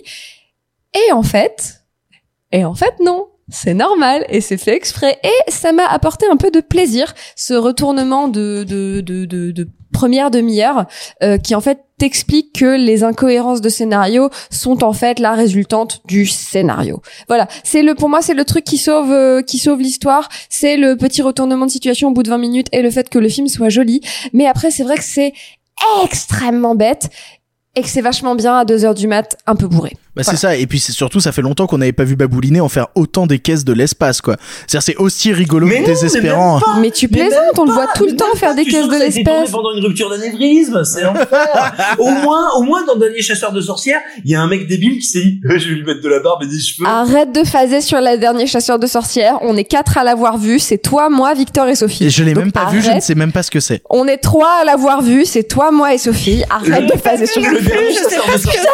On est deux dernier- à l'avoir vu. Le dernier chasseur de sorcières, c'est ce film magnifique qui a trois ans. Moi, j'ai adoré. le mec il dit, moi, je tue les sorcières, c'est des putes. Et tu fais, ouais, mais non, il y a un twist, en fait. euh, Non, Ça non. peut pas être juste il tue des femmes. Et en fait, non, non, c'est un mec qui tue les meufs parce que les meufs, elles sont diaboliques. Et je vais, Absolument. ah ouais, incroyable. Ah, t'es tellement dans ton époque, mon chat. Quelle on a tellement de points communs avec Simon. Parfois, ça me dépasse. C'est, les liens du mariage, ça. Et toi Sophie, qu'est-ce que tu en as pensé? Alors moi j'ai marqué et ça fait bim bam boum. et puis Sophie, voilà. tu es mon type de l'été. Euh, moi je, je me suis dit euh, oh ça me fait chier. Oh c'est pas beau. Oh mon dieu l'image elle est trop saturée, ça fait mal tu aux parles yeux. de moi? Non J'ai- j'ai un moment vraiment quand il se retrouve avec Guy Pierce à la fin en mode discussion méta, ils sont tout rouges et je me suis dit mais pourquoi ils sont rouges? Où est passé les enfin où est passé le chef op Enfin c'est sa pause déj, qu'est-ce qui se passe? Enfin, Il y en a vraiment, jamais eu, Ah, Sophie. ah, c'est ça le twist. qu'il avait mangé beaucoup de chili et ça s'est pas bien passé. Ah mais clairement, après je me suis dit tiens, j'aime bien la mort de Maurice et c'est s'il joue dans New Girl, je, je l'aime beaucoup, il a un personnage de geek et je me suis fait mais mais pourquoi ils l'ont transformé en britannique? Ça n'a même aucun intérêt dans le scénario. Enfin je le, le mec il, il est il vient de Chicago, pourquoi ils lui ont foutu cet accent anglais à couper au couteau? Enfin genre même ça ils ont pas réussi à en faire quelque chose de correct. Genre euh, voilà, donc j'ai Oh, bah, essayé de me rattacher tu, à des tu sais, de la part d'un film qui utilise les plus mauvais modèles 3D que j'ai vu depuis Matrix 2, euh, globalement, euh, c'est pas très très étonnant. hein. Attends, tu veux vraiment qu'on se dispute sur Matrix 2 maintenant? Ah non, je- J'essaye même pas. Euh, alors- y même pas. J'en ai rien à foutre du confinement, je vais chez toi, je t'ouvre la gorge, je J'arrive. Alors, et je te chie dans- Attendez, attendez. Mon Matrix préféré, c'est Matrix 2. Donc on va se calmer tout de suite. Euh, cependant, euh, la scène où Neo combat euh, 3000 agents Smith, euh, tu la regardes aujourd'hui, ça pique les yeux et un peu l'anus parce que vraiment ça fait vraiment très très mal. Et, et Qu'est-ce que tu fais quand tu regardes des films, Victor? Vous voulez pas savoir. Ça dépend Euh, si c'est à 4 heures du matin ou pas. du coup, Sophie, pour conclure, qu'est-ce que qu'est-ce que tu as à nous dire au final sur Bloodshot? Ben après, il faut savoir. Enfin, vous, ce qui est bien, c'est qu'au fur et à mesure des émissions, on comprend un petit peu nos genres de films. Et moi, vraiment, les actionneurs, j'y connais rien. C'est-à-dire que vraiment, quand je regardais Tyler Rake, je, je regardais la personne avec qui je suis confinée, je fais ça, c'est censé être bien ou c'est moi qui trouve ça mauvais parce que je n'ai aucun point de comparaison. Je ne regarde jamais de films d'action. Et donc, bah là, j'en ai vu deux dans la semaine et ça m'a fait mal les deux. Donc, je suppose que ce sont deux mauvais films, mais euh, mais après, j'ai pas de point de comparaison à part que j'ai trouvé ça visuellement dégueulasse, jouer vraiment avec le cul, que euh, la musique est inexistante et que genre euh, les, les tout ce qu'ils ont entrepris de faire, que ce soit visuellement ou en termes de scénario, ça se casse la gueule. Mais je suis peut-être pas la meilleure pour le juger. genre. Oh bah c'est un bon résumé. Vous l'aurez compris, euh, Bloodshot, c'est pas bien, c'est pas bien, c'est pas bien. Et ça aussi, ça a failli atterrir dans nos salles de cinéma. Comme quoi, peut-être qu'ils ils refourguent en VOD en fait tous les films qu'on est content de pas avoir eu euh, dans une salle de ciné et être obligé de payer Pas 10 gentil balles pour, pour les voir. Pinocchio. Ah Oui, ça c'est un peu. Bah, après Pinocchio, euh, c'est un autre débat. On vient d'apprendre aujourd'hui que Pinocchio de Matteo Garone serait diffusé sur Amazon Prime. D'un autre côté, c'est un très très bon move vu que le film est sorti il y a un moment en Italie et qu'il est déjà disponible un peu partout sur des réseaux pas très légaux. Je pense que ça sauve le film de le mettre sur Amazon Prime et que c'est une très très bonne idée. Au moins, on aura un bon film en VOD dont on pourra vous parler euh, dans deux semaines. En tout cas, euh, on va passer au film en bref parce que ça fait longtemps que nous n'avions pas parlé de films en bref, des films sur lesquels nous n'avons pas nous étaler de plombe, mais que nous voulions tout de même mentionner.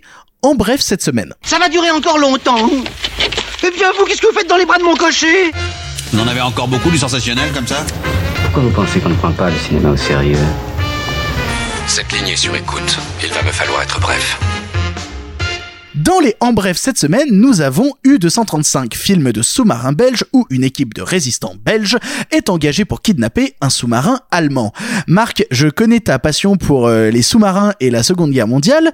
Qu'en as-tu pensé? Eh ben écoute, moi c'est plutôt mon genre de film parce que comme vous le savez, j'ai servi à bord d'un U-boat pendant la guerre et là, et, et là je, je te corrige un petit peu sur ton sur ton synopsis parce que sans spoiler le film, en fait l'histoire n'est pas tant de prendre le contrôle d'un d'un U-boat que de se servir d'un U-boat déjà capturé pour euh, emmener en Amérique de l'uranium qui vient du Congo belge pour que les Allemands ne puissent pas construire la, la bombe atomique ou du moins devancer les, les, les Américains dans la recherche atomique. Donc le film euh, comment dire? Comme tu l'as dit, alors moi les, en vrai tu l'as dit, je sais pas si tu l'as dit sérieusement ou non, mais les films de sous-marins c'est vraiment mon dada. J'en ai regardé beaucoup. Ah J'adore bon? les films de sous-marins. T'aimes les films de sous-marins? On a- on aura l'occasion d'en Parce reparler. que souvent il y a que il y a que des hommes à bord, donc c'est très bien. Et ensuite. Et, et ensuite, non, mais c'est parce que souvent, euh, ce que j'aime bien, c'est à chaque fois le côté un, un petit nombre de personnes qui euh, se, comment dire, qui, qui concentrent un nombre des, des enjeux beaucoup plus grands. Et Comme dans là, Pardon bah, le cinéma. Comme dans pardon le cinéma. Et là, c'est évidemment le cas dans ce film qui, dans un premier temps, euh, m'a paru un peu étrange parce que je trouve qu'il a une introduction absolument catastrophique. Donc on suit un groupe de résistants belges. Euh, euh, le film commence, et une sorte de petite scène d'action, etc. Je trouve ça désastreux. Je trouve le film atrocement vulgaire, euh, gratuit, euh, comme s'il avait pris euh, pour caricaturer le, le pire de, de, de Quentin Tarantino, enfin le, le pire de ce qu'il y a dans Inglourious Basterds, mais que, qui est pas un film que j'adore, mais bon, et, et qui n'en fait rien. Et ensuite, il y a l'intrigue avec le sous-marin qui arrive, et là, le film devient plus sympathique. Et en fait, j'ai surtout, j'ai finalement compris à peu près l'esprit du film. Et en fait, j'ai l'impression que c'est un film qui s'est un peu trompé d'époque.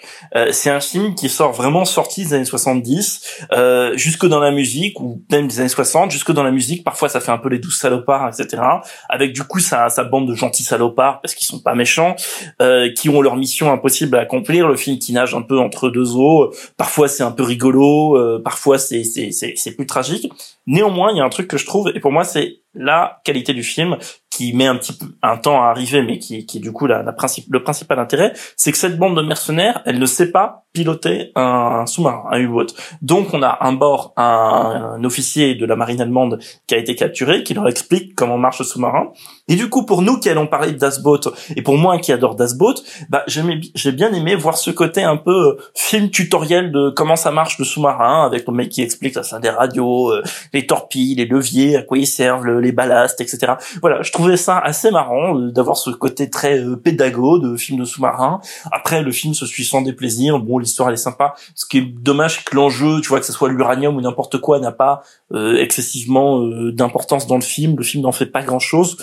Bon, écoute, c'est euh, comment dire, les, les, films de sous-marins, on n'a pas souvent, et souvent c'est des gros nanars, comme parfois avec Gérard Butler ou d'autres. Donc pour une fois qu'il y a un film qui se tient à peu près bien et puis qui a quand même un contexte intéressant, d'avoir des résistants belges qui, qui, qui, parlent du coup flamand, d'avoir ce contexte-là, c'est assez sympa. Donc ça en fait, voilà, je trouve que le, film commence vraiment très très mal, vraiment. Enfin, je trouve le début horrible, mais dès qu'il y a ce sous-marin, etc., le film devient euh, assez sympa. Et puis il y a des jolies maquettes dans le film qui explosent, donc ça fait du bien. Ce qui me confirme dans le fait que le film se soit trompé de décennie. Vas-y Simon. Bon alors peu sûr, c'est un film qui est extrêmement intéressant, n'est-ce pas? Parce que si tu écoutes bien, on est un certain nombre dans la critique cinéma, dans les commentaires, à souvent te dire euh, il y a la merveilleuse époque du pulp et du serial.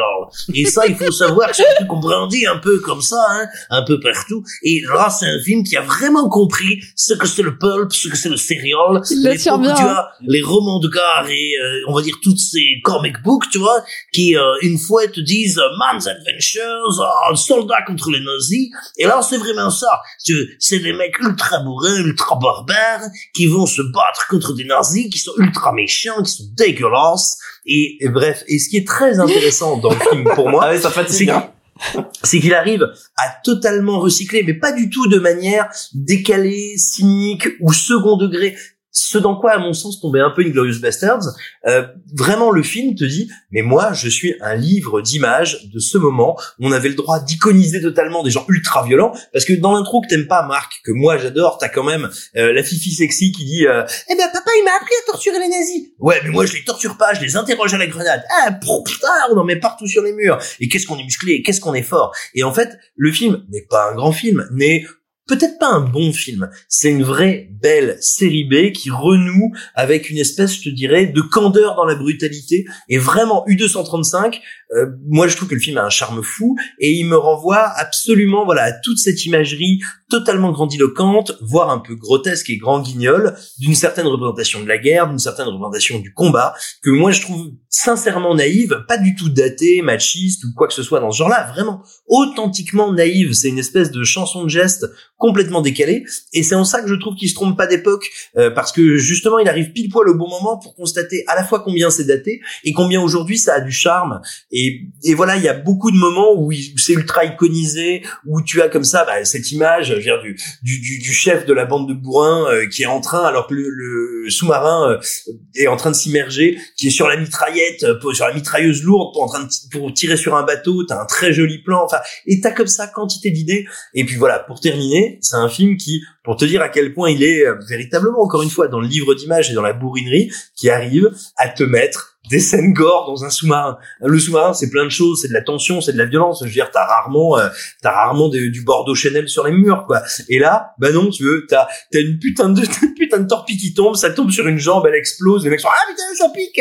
Et, euh, et vraiment, voilà, le film a pour moi ce rapport vraiment au cinéma d'exploitation que je trouve absolument délicieux. Je profite de la thématique film de U-boat, film récent, etc. pour juste suggérer, bon, si vous avez aimé ce film-là, enchaînez, voyez un film qui est passé totalement sous les écrans radars, c'est le, c'est une bonne manière de dire, qui s'appelle Black Sea de Kevin MacDonald, qui est un réalisateur qui est lui-même passé sous les écrans radars Oh, depuis oui. qu'il a fait, depuis qu'il a fait le dernier roi d'Écosse. Et Black Sea, c'est l'histoire de pauvres anglais sans le sou, euh, ça commence comme un Ken Loach, et puis euh, qui décident de- de- d'aller trouver un trésor en pleine mer, et donc pour aller le trouver, ils ont besoin d'un vieil U-boat allemand, donc ils s'embarquent tous à bord d'un U-boat allemand, et évidemment, il va y avoir des rivalités à bord sur qu'est-ce qu'on va faire du trésor, et c'est un super film de chasse au trésor à bord d'un U-boat. Maintenant? Priez.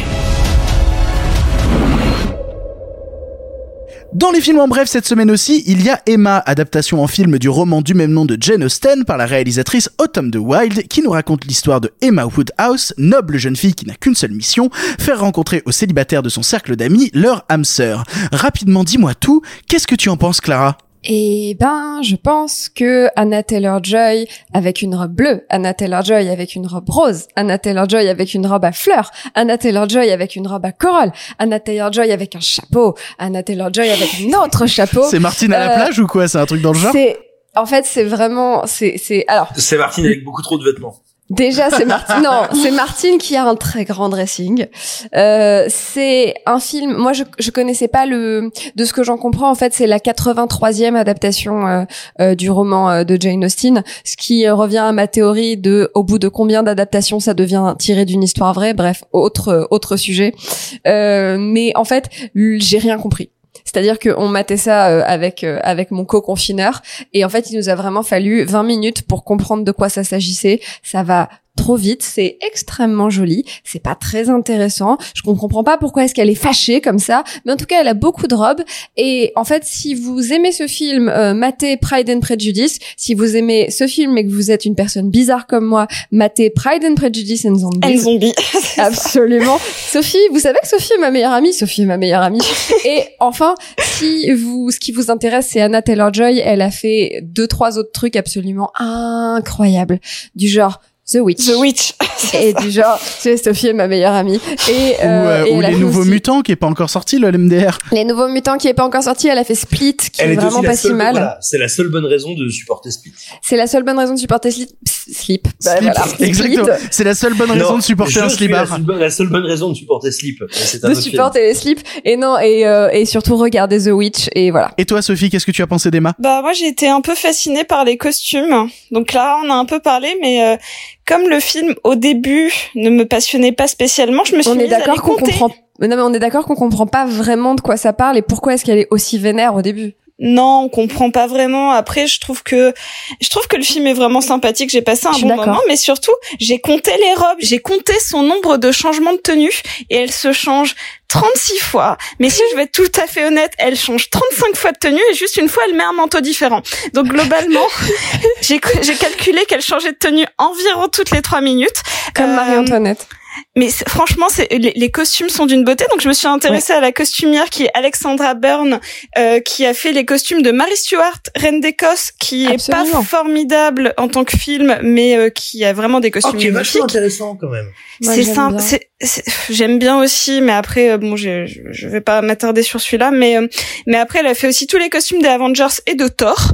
Euh, donc en fait, franchement, juste pour les costumes, euh, moi qui aime bien ça, j'étais euh, rassasiée et euh, et pareil, j'adore Anya Taylor-Joy et globalement, j'aime bien le reste du cast, même si je suis pas une grande fan de Mia Goth. euh, j'aime le, le film utilise plusieurs acteurs de la série Sex Education absolument au moins deux au moins deux et euh, qui, qui sont trop choupis. En fait, j'ai trouvé juste le film assez chou, euh, assez agréable à regarder. Euh, j'ai mis pareil 20 bonnes minutes avant de de m'y intéresser vraiment et puis euh, fi- finalement c'est euh, c'est plutôt sympathique. Puis pareil son son costard c'est- c'était l'acteur principal de The Love Sick qui est un mec que je trouve très impertinent dans son dans, dans sa manière d'être, dans son regard, dans son phrasé et, euh, et donc je trouvais que le duo d'acteurs marchait bien. Donc je trouvais qu'il y avait une alchimie. euh, puis il y a euh, mince j'ai oublié comment s'appelait le père. Euh, je l'ai pas marqué. dans Bill. Nighy Bill Nighy Voilà, Bill qui joue son père. Donc globalement, il y a du cast pas dégueu. Faut savoir que c'est réalisé par une nana qui euh, qui pour entrer dans ma dans ma sympathie, c'est son premier long métrage de, de fiction. Euh, avant, elle avait fait le, elle filmait, enfin elle faisait des films de concert, notamment d'Arcade Fire. Donc ça rentre dans, dans voilà. Et elle est la fille d'un photographe et c'était, enfin ils sont une grande famille de photographes. Donc ces images sont toujours très léchées. On sent qu'elle a quand même un, un, un œil et que euh, elle place toujours très bien ses personnages dans l'écran. Il y a quelque C'est chose. effectivement sublimement beau hein, quand même. C'est- c'est très joli. de tenture, de lustre, de paravent, de tapisserie, de c'est très très beau. C'est ça. Donc le film n'a pas n'est pas d'une grande originalité, mais je trouve que c'est très honorable pour un premier film, même si la nana a une super carrière de photographe derrière elle. Euh, je le vois comme un très un très bon essai. Euh, d'un point de vue technique, Euh, j'ai hâte qu'elle qu'elle qu'elle s'y- se mette à faire une euh, quelque chose d'un peu plus euh, dangereux, euh, d'un peu plus euh, d'un peu plus punk en fait, d'un peu plus rock. Spoiler, ça n'arrivera pas. non, moi je vais prédire l'avenir. Je pense que ce qu'elle va faire après, hmm, je me concentre. Je... Oh, elle va faire une série Netflix. En vrai, si c'est aussi si c'est aussi joli et que ça parle d'un truc un peu plus actuel, ça me dérangerait pas en vrai. Hein. Certes. C'est, euh, je trouve que c'est un pourquoi pas. C'est euh, si moi je suis pas spécialement euh, familière de l'univers de Jane, de Jane Austen. Je j'ai lu. euh, Bah c'est ça, mais en intelligent et en pertinent. Oui, mais avec des zombies, c'est mieux. Avec des zombies, c'est mieux. Miss Woodhouse! Miss Woodhouse! Such news! Enfin, Marc, tu avais à cœur de nous parler d'un film disponible sur Arte du nom de State Funeral, immense montage d'archives sur l'enterrement de Staline en 1953. Euh, je pourrais faire plein de blagues sur le fait que tu étais présent à l'enterrement et que ça te fait des souvenirs de vacances. Dis-nous tout, Marc, pourquoi est-ce que c'est important d'aller jeter un coup d'œil à State Funeral? Euh, en fait, State Funeral est apparu comme ça, un peu en claquant des doigts, sur arte.tv, donc qui est la plateforme de, de, de la chaîne Arte. Et c'est le nouveau film d'un d'un cinéaste ukrainien qui s'est pas mal fait remarquer en festival pour ses fictions et documentaires qui s'appelle Sergei Lonitsa qui a fait pour moi un très beau film qui s'appelle Dans la brume. Alors j'ai pas vu son plus beau film qui s'appelle My Joy mais il a fait un très beau film qui s'appelle euh, Dans la brume et un beaucoup plus chiant qui s'appelle Une femme douce. Mais bref et j'étais quand même curieux parce que voilà on te dit vous allez voir un film de 2h10 constitué exclusivement, et quand je dis exclusivement, c'est exclusivement d'images des funérailles de Staline, sans voix off, sans intervenant. Voilà, une sorte de, de, de, de- plongée pure et dure dans l'imagerie de, de propagande soviétique des années 50. Parce qu'évidemment, c'était des, des images qui avaient été tournées à des fins de propagande et pour les, sur lesquelles ont été montés divers documentaires de propagande euh, stalinienne. Et donc, voilà, on suit le film en immersion. C'est presque, si vous voulez, je caricaturais, mais c'est presque un film qui pourrait se concevoir en réalité virtuelle. C'est-à-dire, vous avez ce montage qui évidemment manipule un peu les images, mais ne cherche pas à les contredire, cherche au contraire à les magnifier. Donc, c'est très euh, dérangeant, c'est de la manipulation. D'ailleurs, il le dit lui-même en interview, évidemment, mais c'est de la manipulation qui vise à recréer qu'est-ce que c'est le mythe entre guillemets stalinien, qu'est-ce que c'est l'Union soviétique stalinienne, et surtout l'effondrement d'un monde. Et, et ça, c'est un truc qui m'a genre totalement bouleversé. Et je crois que le film est encore plus bouleversé en ce moment, parce qu'on a beaucoup parlé là ces dernières semaines et puis du coup ces derniers mois de de- d'effondrement du monde. On a parlé de d'apocalypse, de post-apo. Enfin, moi j'ai écrit un article sur le post-apo, voilà.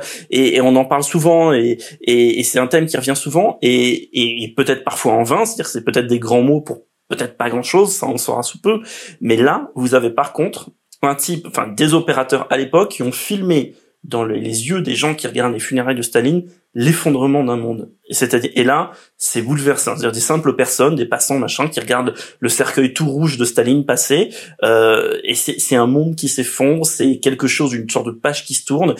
Et en plus, c'est, comment dire, c'est un film, c'est un blockbuster, si on veut, parce que vous avez dedans des images comme seule l'Union soviétique peut en produire. De démesure, déjà, parce que par les nombres, par la, la- et, et par la, la- comment dire la profondeur de champ à chaque fois, la foule, etc. qui est là, par l'absurdité des images, euh, notamment il y en a certaines, on dirait du post-apo, on est dans une sorte de wa- wasteland euh, Mad et puis il y a un portrait de Staline qui est en train de, de flotter au-dessus de ce truc. C'est un plan qui est dans la bande-annonce si vous le si vous la voyez, et puis aussi de beauté parce que donc le film mélange des images en noir et blanc à des images couleurs qui sont très très très très bien restaurées dans les deux cas.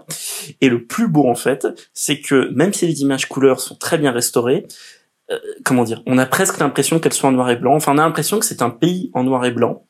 Et que les seules notes d'image, les seules notes de couleur, pardon, c'est le rouge. C'est le rouge des drapeaux, le rouge du cercueil de Staline, le rouge des casquettes euh, des militaires. C'est ça en fait qui indique à quel moment l'image est en couleur. Je caricature, mais c'est comme ça qu'on le ressent. C'est ça qui indique à quel moment l'image est en couleur et l'image est en noir et blanc. Et c'est vraiment bouleversant. Donc voilà, c'est un film qui m'a profondément ému, qui est beau, qui est une sorte d'expérience audiovisuelle terrible, qui ne manque pas de rappeler euh, à la fin qu'elle a été entre guillemets l'époque post-Staline et la déstalinisation de l'Union soviétique dans quelques quelques cartons quand même pour resituer un petit peu le film. Mais voilà, c'est vraiment une expérience. Je, c'est des images que vous ne verrez nulle part.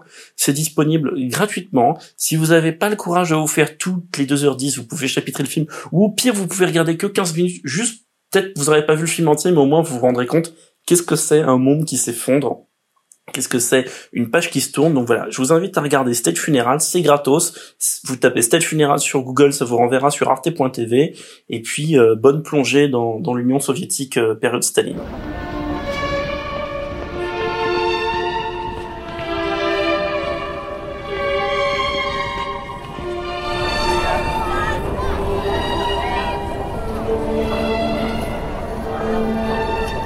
Vous le savez, chers amis, le cinéma se conjugue au présent, mais aussi au passé. Euh, ce qui est toujours ma punchline préférée, nous partons tout de suite dans le ciné-club du passé. En avant à cette époque, vous le savez, le cinéma était en noir et blanc. Mais nous avons préféré mettre un peu de couleur. Monsieur Mézeret, au nom du patrimoine artistique français tout entier, je vous dis merci. Mais enfin, tout ça, c'est le passé. Cette semaine, nous continuons notre ciné-club du passé, concept poussé par le confinement que nous vivons actuellement et où les chroniqueurs de cette douce émission vous proposent des films à découvrir ou à redécouvrir pour le plaisir des yeux et du cinéma de grande qualité. Vu le planning chargé, tous ont proposé cette fois-ci un seul film de leur choix, ils sont totalement libres pour vous faire découvrir un maximum de choses diverses et variées. Le seul par contre qui a eu deux choix cette semaine, c'est moi. Car oui, enfin, ça y est, nous y sommes. Cela me comble d'une joie indescriptible, mais c'est une étape immense pour l'émission, nous allons vous parler pour commencer de la Reine des Neiges 1 et 2.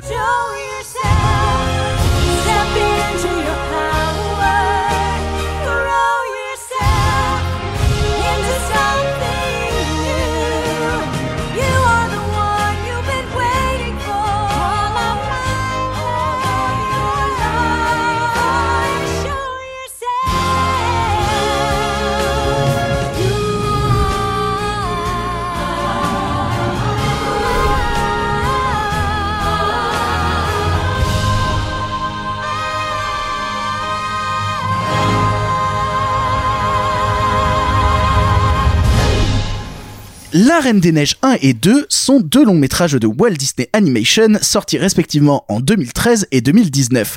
Tous deux longs métrages faisant partie des plus gros succès au box-office mondial de tous les temps, ils nous racontent l'histoire des sœurs Anna et Elsa au royaume d'Arendelle ainsi que de leurs amis Christophe, Olaf et Sven. Il y aura de la magie, il y aura de l'aventure, il y aura beaucoup, beaucoup, beaucoup de chansons et pour moi, il y aura de l'amour, énormément de l'amour. Je n'aurai que de l'amour pour ces longs métrages et c'est pour ça que je voulais qu'on en touche un mot aujourd'hui et aussi un petit peu pour emmerder Marc et le forcer à voir ces deux films là.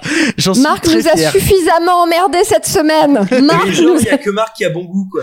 Bah, bah, bah, bah, je, je, je sais- je sais pas. En fait, je ne sais pas dans quoi je me suis lancé en, en demandant à ce qu'on regarde La Reine des Neiges 1 et 2. Je ne sais pas à qui faire confiance actuellement parmi mes chroniqueurs qui lançaient en premier pour parler de La Reine des Neiges. Moi, tout ce que je voudrais dire avant de commencer à parler, c'est qu'en revoyant ces deux films à la suite, euh, je trouve que La Reine des Neiges 1 a quand même pris un sacré coup de vieux, malgré qu'il y ait des moments que je trouve toujours aussi euh, impressionnants, notamment le gros canon musical dans, dans, dans le château euh, au moment où elles Mhm. se battent et euh, ce final dans, dans, ces- dans cette piste enneigée. je, je trouve qu'il y, a- il y a vraiment des beaux moments. Il n'empêche que dans mon cœur, je trouve que La Reine des Neiges 2 va beaucoup plus loin en tout point, que ce soit en mise en scène, en esthétique ou même en puissance musicale, ne serait-ce que des, des, des passages musicaux de La Reine des Neiges 2 comme Show Yourself. Tous les gens qui me suivent sur Twitch savent que j'aime beaucoup trop ce morceau parce que je le passe en boucle. Show Yourself, c'est c'est vraiment un morceau que j'aime Oh, même énormément. les gens qui te suivent dans la rue.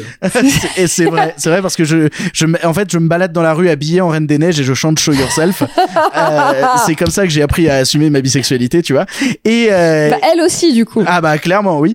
Et euh, et euh, aussi euh, The Next Right Thing. Bref, il y a, il y a plein de choses que j'aime énormément dans La Reine des Neiges 2 et qui en font pour moi un film supérieur au premier. Bon, t'as fini de parler là. Bah du coup, euh, je me tourne vers Clara pour la peine. On va garder Oui Marc pour Ah, la ça fin. va, c'est pas moi. Clara, qu'est-ce que tu penses toi de La Reine des Neiges 1 et 2 C'est nul. Tu t'appelles Clara, Marc? On a dit qu'on te gardait pour la fin, Marc. Euh, que dire de la Reine des Neiges? Alors, ça va être mon mot du jour. Sororité. Ce que je trouve super avec la Reine des Neiges, même si je suis un peu en, je suis un peu pas d'accord avec toi là-dessus. Je trouve que le 1 en fait est est tout puissant, alors que le 2 je le trouve un peu plus anodin. Toute l'histoire de la forêt, je m'en tape un peu. Enfin, bon. Je le trouve quand même vachement plus classique le 1 en fait. Le, le 1 est Et plus bah classique. justement, moi, c'est l'inverse. Je trouve que le 1, en fait, déploie des moments épiques, euh, hyper euh, puissants tout le temps, là où le 2, en fait, c'est une aventure, tu vois, une des aventures qu'elles ont vécues dans leur vie. Bon bref, mais ça c'est pas trop la question parce que ce que je trouve absolument super dans La Reine des Neiges, c'est qu'en fait c'est un film de sororité. Alors, ce que je trouve absolument super, c'est les chansons. Euh, ce que je trouve absolument super, c'est les robes de Elsa. Ce que je trouve absolument super, c'est Olaf. Mais en fait, vraiment, ce qui est, ce qui est incroyable, c'est que c'est un film sur la sororité, c'est un film sur l'acceptation de soi, c'est un film sur le coming out, mais c'est un film sur la sororité. Et en fait, voilà, c'est toute la puissance symbolique du film. Ça va être mon mot du jour. On y revient après avec les filles toutes nues, vous allez voir. Mais c'est toute la puissance symbolique du film. C'est un film qui te dit, c'est beaucoup de responsabilité pour ces bolosses de garçons d'être ton âme sœur. Ton âme sœur, c'est ta meilleure copine. Oui. N'est-ce pas oui. Voilà. Et donc en fait, c'est c'est c'est marrant parce que c'est un truc que Taylor Swift a dit il y a quelques il y a quelques années. Waouh, on en arrive à citer Taylor Swift. Pardon, le cinéma, c'est parti loin. Absolument. Taylor Swift a dit il y a quelques années, euh, en fait, ce qui est bien, c'est pas les power couples, ce qui est bien, c'est les bandes de copines. Et en fait, voilà, je trouve Mais que heureusement qu'il y a des gens comme ça pour disrupter la philosophie, ça nous fait un deuxième trou de balle. Range ta pléiade, Laisse-moi Simon. finir. Range ta pléiade, Simon. Donc en fait, voilà, ce que je trouve super, et je vais encore me faire plein de copains dans les commentaires, ce que je trouve super, c'est que c'est un film qui te dit... Euh, euh, ce garçon formidable que tu aimes beaucoup, euh, lui mets pas trop de pression dessus. Il peut juste être ce mec absolument formidable que tu aimes beaucoup. Et du coup, place, place tes espoirs dans des gens qui sont moins aléatoires. Place tes espoirs dans ta sœur, ta meilleure amie, ton ton ton vrai premier cercle. Et donc voilà. Donc en fait, je la dernière ça fois que j'ai placé mes espoirs dans ma sœur, j'ai failli alors. Personne ne me laissera parler sur la Reine des Neiges. Bref, c'est un film qui te dit que le grand amour de ta vie, c'est ta meilleure pote et ou ta sœur. Et je trouve que c'est un super bon message pour les petites filles. Et donc, du coup, je trouve que c'est un film sur la sororité. Et en cela, je le célèbre. Et toi, Sophie, donc vu que tu es la meilleure copine, qu'est- qu'est-ce que tu penses de la Reine des Neiges 1 et 2 Je, je vais en parler dès que j'aurai fini de pleurer. Euh, Oh. non, en fait, je, je suis, je suis d'accord avec Clara. Je vais, je vais faire une mini aparté. Euh, moi, quand Sur j'ai vu la Taylor Reine- Swift. Non, je- enfin Oh. sur l'univers euh, Disney princesse en général, moi dans les récents, je suis plutôt team réponse en termes purement de film. hein, je parle en termes de en, euh, visuel, couleur, rythme, histoire globalement. euh, réponse, euh, je le trouve plus drôle, euh, moins chantant, parce que vraiment le, le- la Reine des Neiges 1, je trouve que les trois quarts des chansons sont inutiles. Euh, T'en as deux qui sont super et puis le reste c'est vraiment euh, l'amour est un cadeau. Franchement. Please. Genre, Euh, euh, Dans le 1, en fait, il y a beaucoup plus de, de chansons achetées. C'est-à-dire que tu prends, tu prends L'amour est un cadeau, tu prends aussi la chanson des trolls, qui est, qui est, qui est inutile Ah, mais à clair. crever, quoi. Euh, et alors que les chansons du 2 font beaucoup plus avancer l'histoire, je trouve, à mon goût. Je suis complètement d'accord. Vraiment, en termes de, de chansons pures, euh, je, je suis euh, team euh, Reine des Neiges 2, euh, surtout pour Show Yourself, que, euh, qui est la, la, la chanson de coming out par, ex- par excellence. Bah, Simon, tu Attends, peux tu arrêter prends- de péter dans ton micro, s'il te plaît? C'est ça. Tu prends un Oh, film. excusez-moi, je, je l'avais mis à... Pardon, je suis désolé. Tu prends un film de mass entertainment à cette échelle où le personnage principal fait un coming out. Ah oui, genre, X-Men 2, je l'ai déjà vu. Ah, vous me faites Oh, chier. Non, mais So- alors, Sophie, la- reprends la parole, je t'en supplie. Il y a, il y a ma il y a ma petite nièce euh, qui a qui va avoir 4 ans qui regarde ses premiers films là pendant le confinement donc elle a commencé par Totoro et le deuxième film qu'ils lui ont montré c'est La Reine des Neiges et j'étais heureuse. En vrai, j'étais super heureuse parce que euh, quand je lui ai dit ah oui t'aimes qui? Elle, elle a dit j'aime Elsa parce qu'elle est trop forte et j'ai et j'étais hyper contente parce que euh, bon je parlais de réponse en, en termes purement d'objets euh, cinématographiques que je préfère, mais en termes de, de puissance de personnage, Elsa, c'est un putain de modèle pour les petites filles. Je suis bien d'accord. Elle a, elle a pas besoin, euh, elle cherche pas son prince en soi. Elle, euh, elle cherche à protéger son royaume. Elle, Et elle euh, se cherche elle-même. Elle se cherche elle-même. Elle, elle glow up par elle-même. Euh, elle a pas besoin d'un. Bah en fait, elle a juste besoin d'elle-même et après de se retrouver avec sa sœur, ce qui sont des, des, des combats, euh, des combats merveilleux et des combats merveilleux à montrer aux petites filles en vrai. Donc Grave. après, mon, mon, mon avis, euh, mon avis importe peu. Je trouve que euh, visuellement, euh, c'est c'est très chouette. Ton euh, avis est le plus important, Sophie. c'est gentil. Je. Mais euh, genre, je- le, le 2, je passe un bon moment. Je trouve que les chansons sont bien meilleures, mais je trouve que l'histoire, la grande histoire, est un peu plus anecdotique par rapport au 1, puisque tous les enjeux sont déjà aboutis dans le 1. Mais, mais, mais tu sais que, c'est- Euh. que c'est pour ça que je crois que je préfère le 2. C'est parce que le 2, pour moi, j'ai l'impression de... Tu sais, de la même manière que j'aime les films de série B un peu chelou, j'ai l'impression de voir l'aventure annexe un peu bizarre. Et ça m'intéresse plus que la grande histoire épique. En fait, la grande histoire épique, j'en ai un peu rien à foutre. Moi, ce qui m'intéresse, c'est l'histoire un peu chelou à côté, avec de la magie, avec des trucs ésotériques et tout. Et ça me fait 100 fois plus marrer de voir les personnages perdus dans un autre contexte que, de le conte- que dans le contexte de base où on les aura attendus, en Mais fait. attendez, le 1 n'est pas épique, mais arrêtez-vous, quoi. Alors, alors, je, je me tourne du coup vers Simon euh, avant de laisser la parole à Marc parce que j'ai trop hâte. Euh, non, mais attends, si si si si, si j'ai construit tout ce stratagème et ce piège, c'est pour que Marc nous parle de la Reine des Neiges, ce qui était mon rêve. Euh, Simon, euh, tu penses quoi de la Reine des Neiges 1 et 2 Alors, sur le premier, j'irai assez vite. Euh, j'ai un vrai respect parce que j'ai envie de dire d'un point de vue technique, j'en suis assez curieux euh, de constater à quel point Disney a réussi à à vraiment fabriquer un objet et on l'a tous vu qui a rendu les gamins fous, qui les a passionnés. Je suis très très impressionné par euh, la technicité, par le niveau de cette performance. À côté de ça, euh, je, je constate également ce que viennent de dire Sophie et Clara et, et qui moi m'est très sympathique, hein, la sororité, le fait que effectivement l'enjeu ne soit pas l'amour d'un prince, l'amitié d'un homme, mais euh, l'émancipation d'un personnage principal et son rapport avec un personnage secondaire qui est féminin, c'est des choses qui me plaisent. Après, d'un point de vue cinématographique, la mise en scène n'a pas une ombre d'intérêt. Euh, la direction artistique du premier est d'une dégueulasserie sans nom, si tu veux. Enfin, tu vois, moi à un moment c'est teinte de bleu sur bleu, de violet sur violet.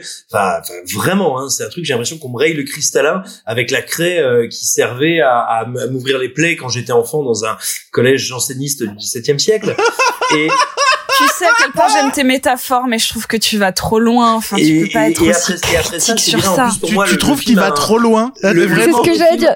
Tu trouves le- que Simon est un peu exagéré? C'est ça ce que tu Sophie? De ça, le, le- le premier film a quand même un défaut majeur, c'est que son comic relief, c'est Olaf, et Olaf, si tu veux, euh, c'est un petit peu comme si t'invitais Francis Holm à une partouze, c'est-à-dire que tu te dis ah dans l'idée c'est rigolo, mais ça Oh, finit mal, c'est pas drôle, c'est l'enfer. Euh, Olaf, c'est le cauchemar du tempo comique. C'est mais vraiment, c'est le personnage qui a été conçu pour être marrant, rigolo, machin, mais qui est juste un, un espèce Oui, mais- de truc nécrophile Mais en c'est neige. Mais, mais, mais Et il est plus drôle dans le 2. Ah non, il, est atroce. il est beaucoup Et- plus et- drôle dans le 2. Ah mais alors et j'allais j'allais y arriver donc si tu veux vu vu ce que je pense du premier t'imagines avec quel bonheur je m'avançais vers euh, Frozen 2 Et là, je me disais ça va être sympa comme un Frozen yogurt sur une plage euh, californienne en plein confinement c'est-à-dire c'est la mort et euh, et, et en fait et, et en fait si tu veux le deuxième après une première demi-heure qui est un enfer qui est écrite n'importe comment qui est construite avec les pieds qui est ultra mécanique enfin vraiment un truc mais Oui, joue au. Time's Up. Et, et après la première demi-heure, le deuxième développe un truc qui est très mélancolique, euh, très dur. Il multiplie les personnages secondaires, il multiplie les idées esthétiques. Enfin, moi, je l'avais écrit dans ma critique à l'époque, mais littéralement, les numéros chantés, c'est l'audiovision sous LSD. Et croyez-moi, pour regarder l'audiovision et prendre du LSD, c'est quelque chose. Euh, L'Eurovision. et, et, et en plus de ça, le film ose te raconter un truc assez dur sur euh, qu'est-ce que c'est que découvrir que ceux qui t'ont précédé, que tes ancêtres, tes ancêtres que tu aimes, sont des gens qui t'ont trompé et que euh, ce que tu as pris pour acquis était faux. Et, et vraiment, le deuxième, mais attention, hein, sans être un grand film ni un grand film d'animation, le deuxième arrive à avoir du caractère, un- une vraie proposition, et il y a de très très jolis moments dans le deuxième. Moi, je regrette un petit peu qu'ils n'osent pas aller complètement dans le tournant dramatique et tragique qu'à un moment ils amorcent, mais moi, je vais te dire un truc, signe, signe que le film a marché sur moi. Quand il y a un moment, voilà, un vrai tournant terrible, où en gros, le fait de découvrir son passé peut te miner et te détruire, ce qui est une idée que je trouve illustrée très joliment dans le film, et ben à un moment j'y ai cru, je me suis dit, merde, ils vont mourir. Ce qui est débile, hein, tu vois, c'est Disney évidemment qu'ils vont pas mourir. Ils sont pas capables de faire mourir des personnages Marvel qui s'affrontent à coups de bombe atomique, donc ils vont pas faire mourir des princesses qui sont habillées avec des petites culottes violettes en 42. Mais je sais pas ce que veut dire cette Hein phrase. En 42, Non, je- ne sais petit pas. Non, elle- 4. Ah non, Non, en, je n'ai en aucune- 1942. En 1942. Voilà, je n'ai aucune idée de ce que voulait dire cette phrase. J'ai j'ai tenté un truc, je me suis perdu. Il n'empêche. Euh, le deuxième m'a attrapé, m'a surpris, est allé dans une direction que je n'attendais pas, et donc j'ai passé plutôt un bon moment. Mais très concrètement, le, pour moi, le, le, le premier Frozen, c'est une espèce de mélange de d'état de grâce et d'accident industriel. Artistiquement, c'est dégueulasse, et pourtant il y a quelque chose qui marche dans ce film. Tu sais, c'est comme une Corée de Kamel Wally. Tu te dis, euh, je préférerais m'asseoir sur une grenade dégoupillée, et pourtant à la fin tu danses. Et ben là, c'est pareil. Le deuxième, honnêtement, Comme un film- concert de Mylène Farmer.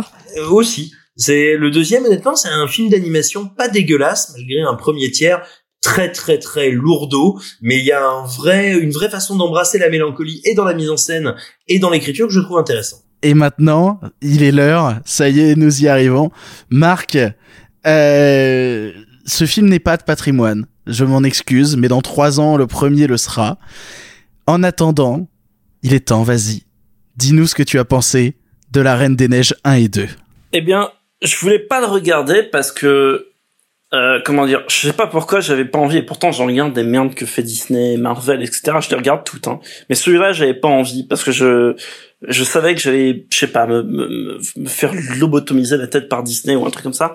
Et en fait, ça a pas loupé. C'est- C'est-à-dire que le, le- Ça y est, y on y va. Il il y a, il y a un truc, il y a un truc qui me dépasse totalement dans le premier. Après, on parlera du deuxième. Mais il y a un truc qui me dépasse vraiment totalement dans le premier. Mais Corrigé, Clara- délivré. voilà. Clara et Sophie ont aussi apporté des explications, mais mais ce que je veux dire pour rebondir sur un truc qu'a dit, a dit Simon, c'est la technique de Disney à avoir réussi à transformer ce film-là en le succès qu'on connaît. En machine film- de guerre. En Voilà, machine en de machine de, avec voilà le, le nouveau, euh, je sais pas, est-ce qu'on pourrait dire que c'est le Avatar des années 2010, tu vois, pour caricaturer. Et et et, et en fait, moi, il y a un truc qui m'étonne, c'est que c'est un film, c'est un film tout petit, c'est un film minable, c'est un film qui a aucune ambition, qui est incroyablement mal mis en scène. Il y a, déjà, en fait, il n'y a pas mal mis en scène, il n'y a pas de mise en scène. C'est un film qui est réalisé par un bot. Il n'y a pas de mise en scène. C'est-à-dire vous prenez le découpage du film, c'est que des plans fixes, quand ça bouge, etc. C'est vraiment des, des, des mouvements qui ne font qu'accompagner l'action le plus platement possible. Donc c'est le néant de la mise en scène. Parfois c'est joli.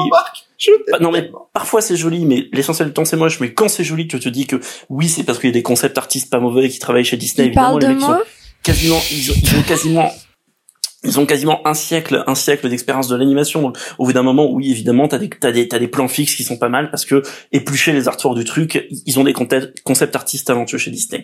Mais, mais, mais c'est déjà sur ce point-là, déjà je m'emmerde. Donc, parce que la, la- la mise en scène est molle, c'est rigide, c'est, c'est, ça fait partie de ces trucs sans ombre, sans C'est rien. mou et rigide à la fois.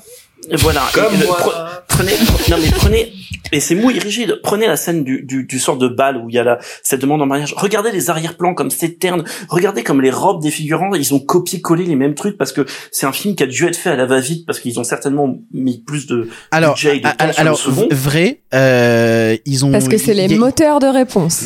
En fait, il y a eu euh, un souci de production, je ne sais plus lequel, qui a poussé en fait le premier à se finir très rapidement.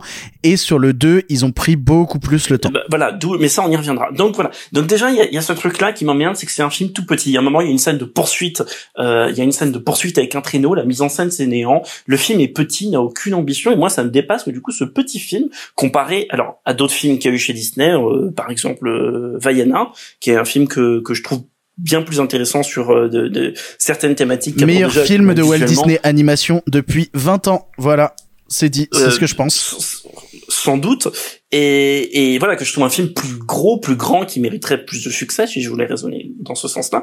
Mais voilà donc déjà il y a ça. Ensuite il y a sur l'écriture. Je suis impressionné par à quel point le scénario est atrophié et inexistant. Vous en fait à quel point l'intrigue avance jamais euh, on en a parlé plus tôt, c'est ces scènes de musique qui ne font pas avancer l'intrigue à part une ou deux, etc. C'est vraiment le néant. Scènes de musique qui sont d'ailleurs écrites par une sorte de générateur de musique Disney aléatoire. Donc c'est vraiment tout le temps les mêmes trucs, les mêmes mélodies. Vous prenez, vous prenez Le Roi Lion, vous prenez Aladdin, des, des trucs comme ça qui sont sortis dans les années 90. Écoutez les mélodies. On est en 2000, on est 20 ans plus tard, en, qua- en 2013. Il y a les mêmes mélodies. Ça n'a pas changé. C'est complètement bloqué dans ce truc-là. Ça, ça, ça, ça recycle les paroles. Vous avez juste à changer trois mots. La, la position. Alors ah oui, oui, après il y a des chansons, en- peut-être sur le 2, en effet, Show Yourself, machin, on peut, on peut y appliquer dessus des lectures et ça peut être intéressant. Mais le problème c'est qu'en 2020, on attend peut-être un peu plus, un peu plus que ça. Et, et, et bon, et je reparle du deuxième après. Mais bref, sur le plan de l'écriture, voilà, c'est nul. On t'introduit un personnage, on t'introduit un personnage, voilà, qui, euh, qui est, et, et- et je trouve le discours de, Clara et Sophie intéressant sur justement les apparences, il faut s'en méfier, euh, rester sur les personnes proches de soi, etc. Oui, il y a pas de problème. Mais, mais au bout d'un moment, moi aussi, je peux introduire un personnage dans un film et, et faire un twist qui sort de nulle part et dire, ah, tu l'avais pas vu venir. Bah, évidemment, évidemment, tu l'avais pas vu venir. C'est, c'est écrit n'importe comment, donc je peux pas le, peux, peux pas le prévoir. Mais, mais vous prenez, vous retirez toutes les séquences où le film n'avance pas. Vous reprenez toutes les séquences humoristiques. Vous prenez toutes les séquences chantées où le film n'avance pas. Le film, il fait 20 minutes à la fin. C'est un film qui pourrait être expédié en 20 minutes. Et du coup, je trouve le film tout petit. Je me suis ennuyé. Je trouve de fondamentalement mauvais goût. Je trouve les personnages principaux insupportables. Euh, je vois pas l'intérêt. euh, Alors parle-nous je- du 2, parle-nous du 2, Marc, vas-y, Bon, parle-nous voilà, du je 2. trouve les personnages. Non, mais ce que je veux dire, il y a, euh, il y a de l'intérêt à la rigueur sur le personnage d'Elsa, machin, son pouvoir, euh, le fait qu'elle, en effet, elle, elle puisse vivre sa vie sans prince, etc. Oui, ok, il y a, d'accord. Mais, mais sa sœur, qui est le personnage principal du film, c'est l'enfer, c'est un boulet, elle est insupportable, elle est pète comme ses pieds, euh, elle, Je elle, t'aime elle est tellement, fa- elle est, elle est fade, elle est fade en fait. Donc après, après oui, peut-être il y a des petites filles qui vont, qui vont, qui vont, euh, comment dire, se, se, se- s'identifier à la Reine des Neiges, etc. Mais c'est un personnage secondaire dans l'intrigue. Le reste, c'est- le reste du temps, il faut se manger la sœur qui est un boulet fini. Et, et, et, et, et- bon, bref. Comme et dans la ça nous emmène, ça nous emmène sur le deuxième opus. Alors en effet, il y a un copyright truc. là-dessus. Non, mais il y a un truc qui flash sur le premier et deuxième opus. En effet, c'est mieux fait techniquement, clairement. Euh, Il y a plus de temps, plus d'argent, ça se sent. euh, Les arrière-plans sont sont beaucoup plus soignés, c'est photoréaliste. Et en fait, ça m'a beaucoup fait penser à un film de Pixar qui s'appelle Arlo, qui est un film qui est tellement pourri où on est là à se dire putain, l'eau est super bien fait, t'as vu? Et j'ai Mec, mec, il y a des dinosaures, tu testes même pas. Non mais il y a des Perrine y a- Canesson sort de ce corps. T'es un peu là sur la Reine des Neiges. 2 à dire putain c'est vrai que le, ren- le rendu de le rendu de l'eau et les petites branches qui sont par terre quand elles parlent dans le gazon c'est vachement bien fait. Non j'exagère. Le 2 c'est déjà un peu mieux ça va un peu plus loin je trouve euh, parce que le film s'amuse de son élément euh, de ce qui est possible de faire avec les pouvoirs d'Elsa et qui est un truc que le fait pas vraiment le premier sauf dans une scène la fameuse scène où il y a les petites go là mais je trouve le film très paresseux dans le premier. Là on s'amuse un peu plus mais tu vois je veux dire on est en 2020 et tout ce que le film arrive à expérimenter en termes d'imagerie numérique autour de la glace et tout, on se fait chier. Donc après, on peut y appliquer dessus toutes les lectures qu'on veut. L'histoire du 2 est oui. Alors, euh, il n'y a pas le côté, comme l'a dit euh, Clara, il n'y a pas le côté origin story du premier, donc c'est peut-être plus une petite aventure parmi d'autres. Euh, je trouve pas ça fondamentalement intéressant, avec pour le coup une sorte d'introduction qui est bizarre où on présente des des occidentaux qui viennent construire un barrage chez les, natifs euh, sorte de curieux indiens d'Amérique mais mais version nordique et tu te dis bah bah non il y a une couille dès le départ. Pourquoi vous voulez construire un barrage chez eux etc enfin vous bref et ça va pas. Et dessus le film essaye de broder un discours politique qui reste pourri parce qu'on est chez Disney faut pas déconner. Et et donc ça m'emmerde. Et le discours politique n'a finalement pas d'importance par rapport à ce qu'essaie de montrer le film sur le personnage d'Elsa qui du coup fait un peu redite avec le premier parce qu'on avait déjà compris ça dans le premier. Ça répète un peu les trucs du premier. Et surtout le film comme les Marvel comme tout le reste n'est pas capable d'assumer sa dimension dramatique. Ça reste un de ces films où les personnages ne partent jamais, ne meurent pas, et, et, et pour le coup, contrairement à Simon, j'y ai pas cru, même parce que je sais qu'ils n'oseront pas, je sais qu'ils n'oseront pas aller jusqu'au bout, je sais qu'au début du film, on te montre des parents qui sont morts, mais je sais que s'ils font l'arrêt des neiges 3, ils vont faire revenir les parents, ce genre de truc, donc j'y crois pas, et moi ça m'emmerde. Donc j'ai passé vraiment un très mauvais moment, je trouve ça débile, euh, je trouve que ça tire l'animation vers le bas, ça tire Disney vers le bas, ça représente pour moi toute la médiocrité de la mise en scène des films d'animation Disney depuis des années. Et voilà. Mais euh, après, on pourra poliment me répondre, tu n'es pas le public visé. Mais alors après, moi, il y a, il y a- il y a un truc que avec lequel j'abonde dans dans le sens de Marc, et à mon sens, le deuxième dé- euh, révèle quelque chose qui m'avait particulièrement agacé dans les commentaires du premier, c'est que tout le commentaire justement sur euh, l'éventuel discours sur l'homosexualité, le coming out, la différence, en fait, c'était ce qu'on appelle, enfin ce que les anglo-saxons appellent du queerbaiting, c'est-à-dire juste c'est pas du tout assumé, ça n'existe pas. C'est juste suffisamment présent pour te permettre, toi, si tu le souhaites, d'y poser un sous-texte. Je trouve ça hypocrite dégueulasse et c'est véritablement la manière dont Disney aujourd'hui appréhende la diversité et l'inclusion et voilà à mon sens le deuxième film le révèle le dévoile et l'assume et même si je le trouve plus réussi je suis on va dire méchamment content que le film te dévoile qu'il est en réalité concrètement euh, il est à peu près aussi gay que euh, Commando et euh, intersexe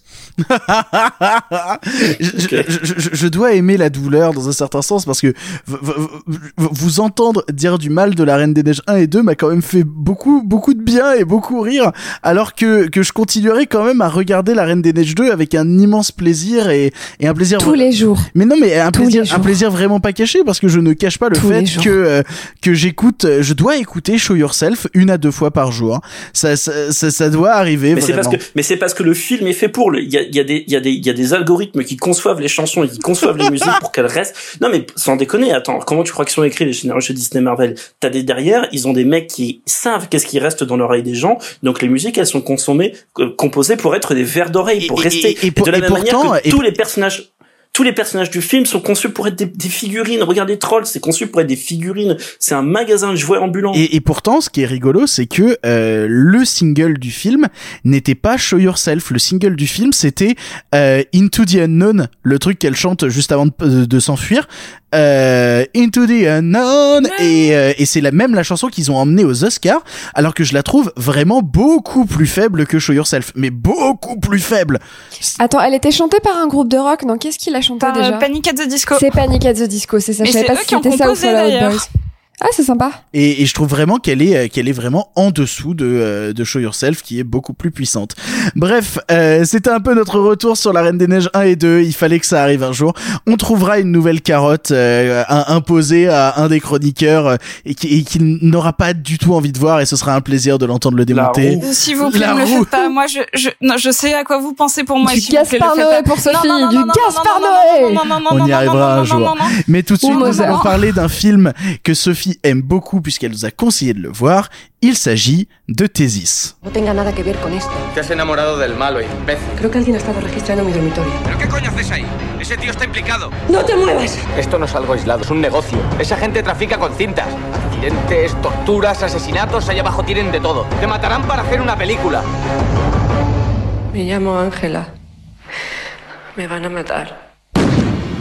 Thésis, premier long métrage d'Alejandro Amenabar, qui nous fera ensuite Ouvre les yeux ou encore Les autres, traite du quotidien d'Angela, étudiante en cinéma qui prépare sa thèse, sa thésis du titre, sur la question de la violence audiovisuelle. Alors qu'elle découvre peu à peu des images de plus en plus choquantes, elle fait la connaissance des snuff movies, véritables images de violence sans mise en scène, dont certains sont réalisés par des gens bien plus proches d'elle qu'elle n'ose l'imaginer. Tintintin. Exactement. Sophie, tu as une passion pour le cinéma de genre et pour les Espagnols qui se charcutent, mais à part ça, en une minute, pourquoi ce film? Si, porque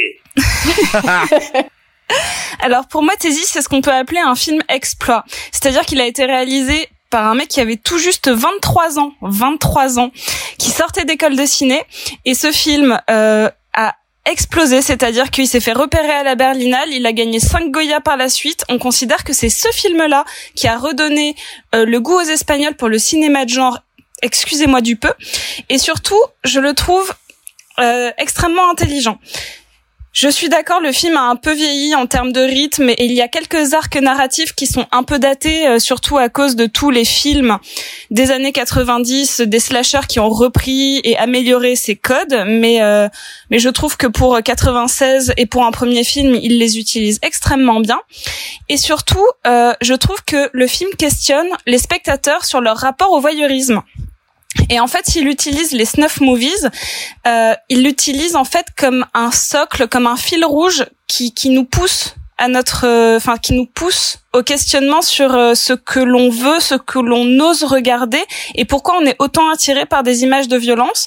Il le fait avec beaucoup de délicatesse parce qu'il ne nous montre jamais ces images. C'est pour ça que je parle de. Euh, On voit des trucs, hein, quand même. On, on voit des oui, trucs. mais légèrement, c'est-à-dire que c'est pas non plus, légèrement. euh, c'est pas hostel. Tu vois, hein. quand c'est ça, c'est ce que j'allais dire. C'est pas hostel. Et je trouve que la scène, euh, moi, qui m'a le plus marqué déjà dans mon premier visionnage, c'est une scène sonore. C'est quand elle regarde un snuff movies et qu'on entend les gens crier et où on, où on a C'est son presque- ASMR à elle. Et ensuite, elle se le met dans un podcast et elle l'écoute pendant qu'elle dort. Vraiment, cette nana est une grande malade. On aime bien quand elle se le met dans un podcast.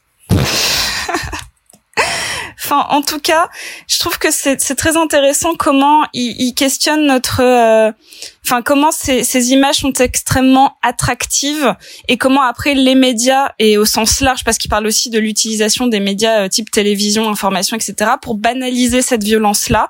Comment on en demande plus et comment lui nous en donne très peu. Donc c'est un film que que moi qui m'avait vraiment euh, bouleversé quand je l'avais vu. Et, et, je suis très contente parce qu'il a euh, redonné un, un, essor au cinéma de genre espagnol euh, qui est en plus quelque chose qui, qui me plaît énormément. Et parmi mes films préférés de tous les temps il y a des films de genre espagnol notamment de, de Bayona ou de Balaguerro ah bah, Donc, pour, euh, pour le coup le film en parle en plus. C'est à dire que bon déjà j'ai découvert Thésis j'avais déjà vu d'autres films d'Amenabar mais j'ai découvert Thésis là pour l'émission. Et j'ai adoré parce que il y y a une petite vibe en fait du, du film d'horreur euh, euh, des années 90 ça m'a rappelé par certains aspects euh, j'ai pas pu empêcher de penser à Scream en fait par certains aspects et c'est un truc que j'ai beaucoup aimé. Et puis je ne peux que aimer un film où à un moment un type a dans sa cuisine un poster de Cabal de Clive Barker.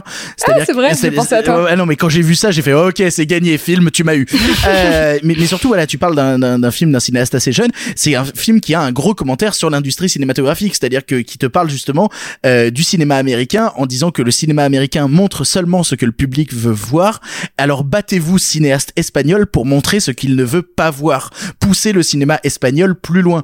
C'est une vraie déclaration au cinéma d'amour espagnol pour essayer de le pousser dans ses retranchements et je trouve ça absolument absolument formidable comme cri du cœur pour emmener le cinéma d'espagnol euh, bah, bah, vers vers justement une autre expérimentation du cinéma de genre. Et en ça Thésis Thésis me plaît énormément et puis euh, puis c'est superbe quoi. Il y a une tension de bâtard la caméra d'Amenabar est ultra libre et c'est un truc que que j'a- que j'adore. Et puis euh, j'ai pas pu empêcher de le, de le penser mais euh, Schéma dans le film ressemble beaucoup trop à Usul et euh, et j'adore et ça me fait beaucoup C'était ce que rire j'allais dire. ah putain merde parce que c'est vraiment noté dans mes Pas notes Bah, moi aussi, j'ai noté Usul, Usul, Usul, Usul. on a Usul, tous pensé Usul. à Usul c'est terrible bah du coup Clara qu'est-ce que tu as pensé du film?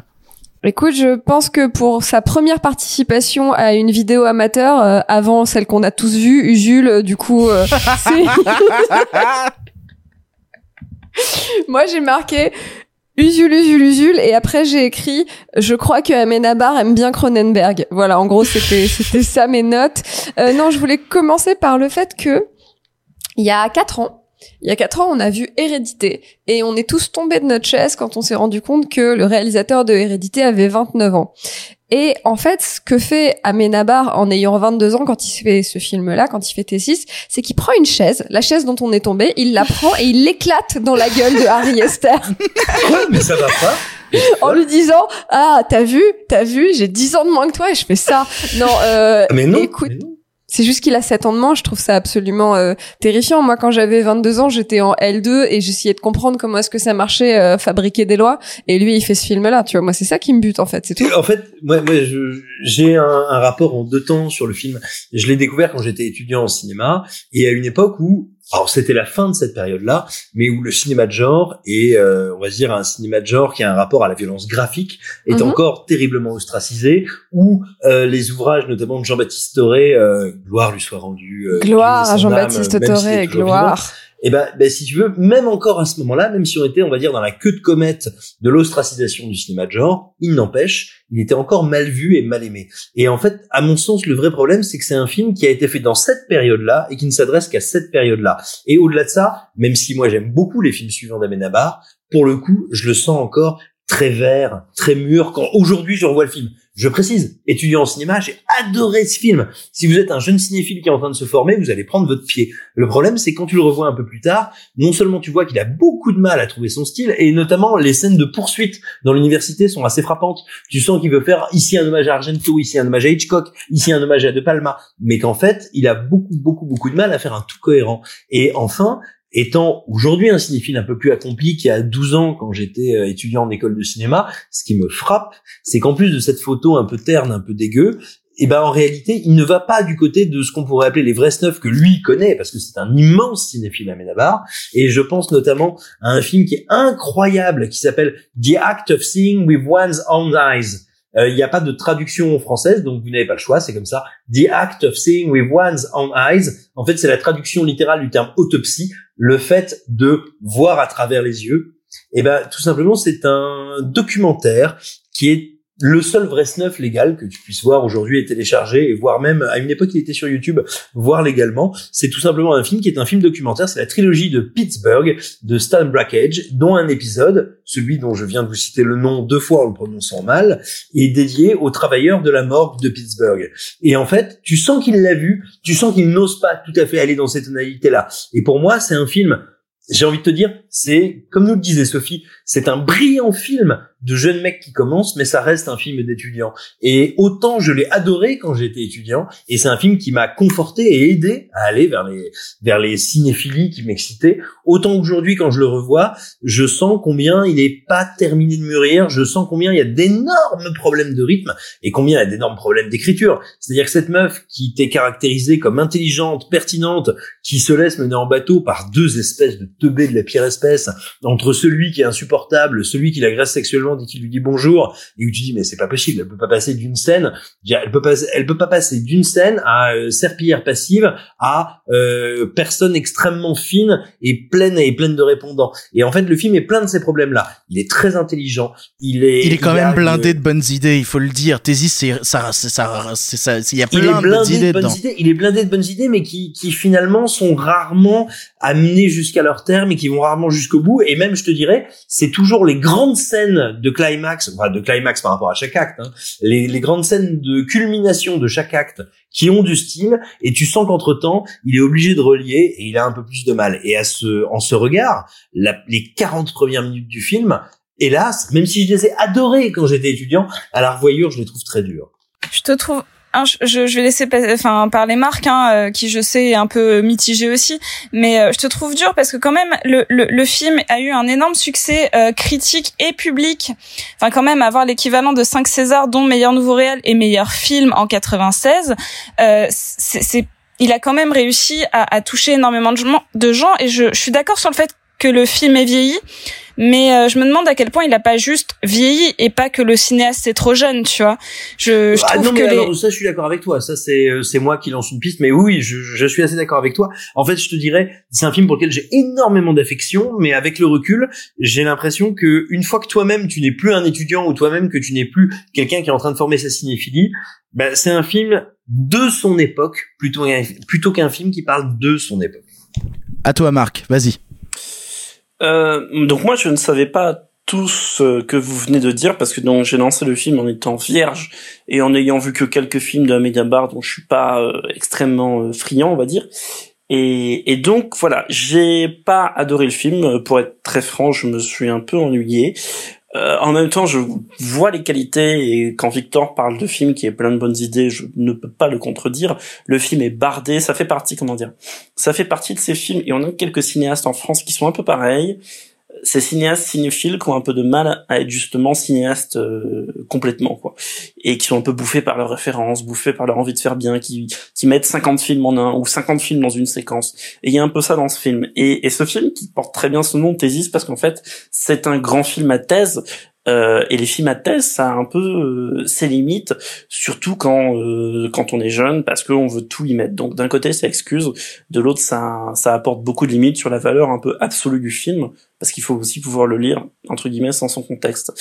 Et, et donc, ben voilà, le film est construit donc comme une thèse, donc il a son postulat de départ, il a, il a ce qui va venir euh, proposition A, proposition B, et jusqu'à la fin en fait, jusqu'à la fin, jusqu'à cette conclusion d'ailleurs que je trouve atrocement conne, ça c'est un peu euh, genre j'ouvre sur autre chose et un peu ça fait réfléchir, tu vois, et ça m'a un peu déçu. Maintenant, le film a une sympathie que je ne peux pas lui enlever.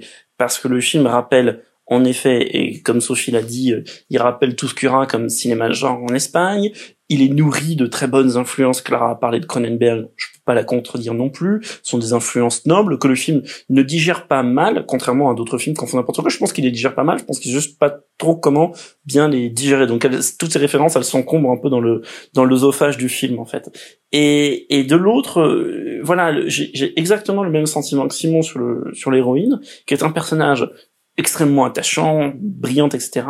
Les, les deux autres personnages qui l'accompagnent sont vraiment des caricatures. Et le problème, c'est que c'est un genre, si on veut, qui appelle à la caricature, parce que il invoque des caricatures. Et c'est ça où le film est un peu ambivalent dans son message, et qui dit il faut s'émanciper du cinéma américain. Il a un discours un peu un peu binaire, un peu bon. Mais il faut s'émanciper du cinéma américain. Attention au cinéma américain. Évidemment, je le rejoins le film là-dessus. Le problème n'est pas là. Mais le problème, c'est que le film recycle des trucs qui viennent. Le film ne fait qu'emprunter des figures de style qui viennent du cinéma américain. Quand il y a le, le tueur qui surgit devant la, enfin qui n'est pas, bon bref, quand il y a une personne qui surgit devant la maison avec une sorte de parka et un éclair et la pluie, etc c'est un exemple parmi mille, mais ça, c'est des figures de style qui viennent du cinéma américain. Donc le film, il s'en émancipe pas non plus, il fait que le recycler avec un discours, oui, mais je ne vais pas jusqu'au bout, je ne monte pas tout. Et le film montre quand même un peu aussi. Donc il a un peu le cul entre deux chaises. Et voilà. Et il y a une côté un petit peu terne jusque dans la photo dont a parlé Sylvain que je trouve un peu moche.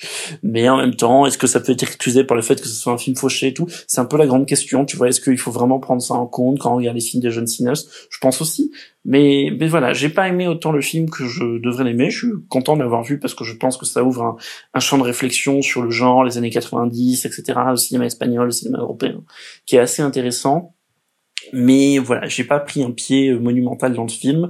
Ça ne me fait pas aimer Amédabar davantage, qui est un cinéaste qui m'indiffère relativement. Mais bon, je, ça ne fait qu'enrichir, on va dire, la, pour ceux qui aiment, qui aiment tout ce point-là. Si vous aimez Del Toro, si vous aimez, euh, je me rappelle plus le mec qui a fait l'orphelinat. Bayona. Bayona. Si vous aimez euh, Bayona ou d'autres cinéastes de ce genre-là, vous pouvez le jeter parce que c'est un commentaire de texte, si on veut, qui a ses limites mais qui est en même temps euh, touchant parce qu'on peut pas douter de la sincérité, de la spontanéité dans laquelle il a été euh, produit. Et du coup, euh, Sophie, le mot de la fin. Euh, moi, je fais partie des gens qui ont aimé Thésis et qui te remercient énormément de nous l'avoir fait découvrir pour pour cette séance. Si tu devais convaincre tes, des gens à leur tour de regarder Thésis, qu'est-ce que tu leur dirais? Euh, je, je, dirais juste que euh, c'est fascinant à chaque fois de regarder les premiers films et de comparer généralement en fait les, les, les films d'Amenabar, particulièrement, je pense aux films Les Autres, c'est des films qui, qui font partie de notre de notre adolescence, en tout cas si les gens qui nous écoutent ont à peu près notre âge. Et c'est toujours intéressant de voir le point de départ. Et ce film, c'est pas seulement le point de départ d'un réalisateur, c'est le point de départ d'un cycle, d'un cycle de cinéma de genre euh, en Espagne et dans le cinéma euh, hispanique, donc aussi en Amérique latine.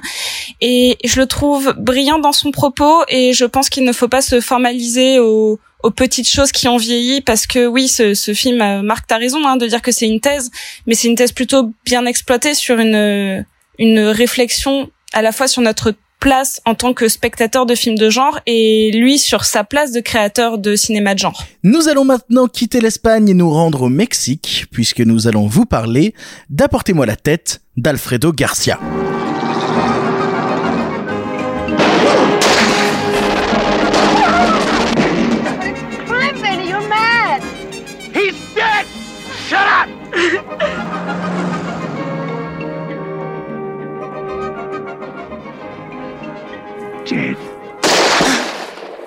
Apportez-moi la tête d'Alfredo Garcia est un long métrage de Sam Peckinpah sorti en 1974. Il nous raconte l'histoire de ce fameux Alfredo Garcia ayant eu la bonne idée de mettre enceinte la fiche, la, la fiche, la fiche de Sophie. De Sophie. La Sophie. Et de, de mettre enceinte la Sophiche. Euh, ah non Laissez mon utérus tranquille Il nous raconte l'histoire de ce fameux Alfredo Garcia ayant eu la bonne idée de mettre enceinte la fille d'un riche propriétaire terrien mexicain et dont la tête est mise à prix. Alléché par l'appât du gain, un tas de gringos se jette à sa poursuite et notamment notre héros Bernie, bien décidé à ramener la tête de ce type et à empocher le pactole. Qui dit film qui sente la sueur et le goudron dit film proposé par Simon Rio. Simon, en une minute, pourquoi ce film? Pourquoi ce film? Je suis extrêmement attaché à ce film et je suis extrêmement attaché à son réalisateur, Sam Peckinpah, parce que c'est un metteur en scène qui longtemps a été perçu comme un mec dégueulasse qui racontait des histoires sales pour des gens chelous. Et c'est véritablement comme ça qu'il a été appréhendé par la critique et par une grande partie du public, sinon par le grand public. Mais en fait, profondément, le cinéma de Peckinpah, c'est l'histoire de quelqu'un qui essaye de montrer non pas qu'il y a de la grâce ou de la rédemption dans l'immondice et dans l'infamie, c'est pas ça. C'est quelqu'un qui essaie de montrer que l'humanité, elle est faite de ça, de la zone d'ambiguïté, de la zone de problème.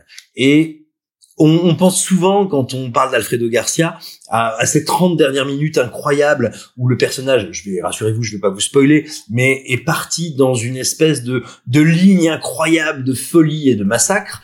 Because et, it feels so on, goddamn good. Et on y pense, bien sûr, parce que ces 30 minutes sont complètement folles. Moi, je pense à ce film pour ce moment euh, qui arrive après, je crois, 30, 35, 40 minutes de film, où le personnage croit encore qu'il est parti pour vivre sa meilleure vie avec cette femme qu'il aime et qu'il aime, euh, et, et, où en réalité leur euh, leur mini road trip va dévoiler combien en fait tout ça est médiocre ils vont être attaqués sur la route par et c'est vraiment une sous-intrigue, c'est pas du tout un spoil ce que je vous fais. C'est vraiment une sous une sous sous sous intrigue. Ils vont être attaqués par un groupe de types sur la route et il va y avoir tout d'un coup lui sa lâcheté, sa médiocrité, elle tout d'un coup le fait qu'elle puisse dialoguer ou accepter ou réfléchir à ce qui se passe dans cette agression. Et tout d'un coup en fait en trois minutes il y a un espèce de vrai une espèce de vraie réflexion sur qu'est-ce que c'est que la peur qu'est-ce que c'est que euh, la terreur qu'est-ce que c'est que ne pas être à la hauteur de ce qu'on s'est fixé.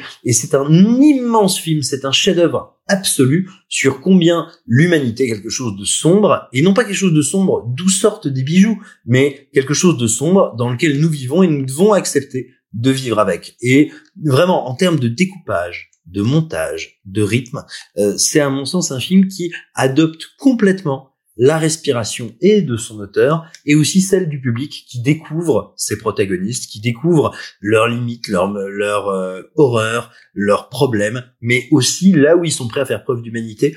Et vraiment, moi, c'est ça qui me flingue avec tous les films de Peckinpah. Ce sont des films qui me dévoilent, me révèlent, me mettent en lumière ce que je sais, mais ce que je n'ai pas forcément envie de voir. C'est ce qui fait de nous des êtres humains. Et vraiment, apportez-moi la tête d'Alfredo Garcia. C'est pas apportez-moi la tête d'Alfredo Garcia. C'est apporte-moi ta tête, spectateur. Traverse le film, pose ta tête sur un plateau et viens jusqu'à moi.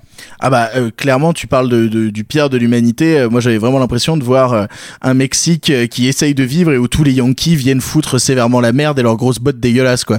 C'était c'était un peu ce sentiment-là, tout ça pour l'argent, tout ça pour l'appât du gain, alors que on, on, passe de la traque d'un homme rapidement à une balade en amoureux euh, c'est c'est c'est c'est étrange en fait euh, tous les chemins que parcourt le film. Moi j'ai beaucoup aimé Apportez-moi la tête d'Alfredo Garcia.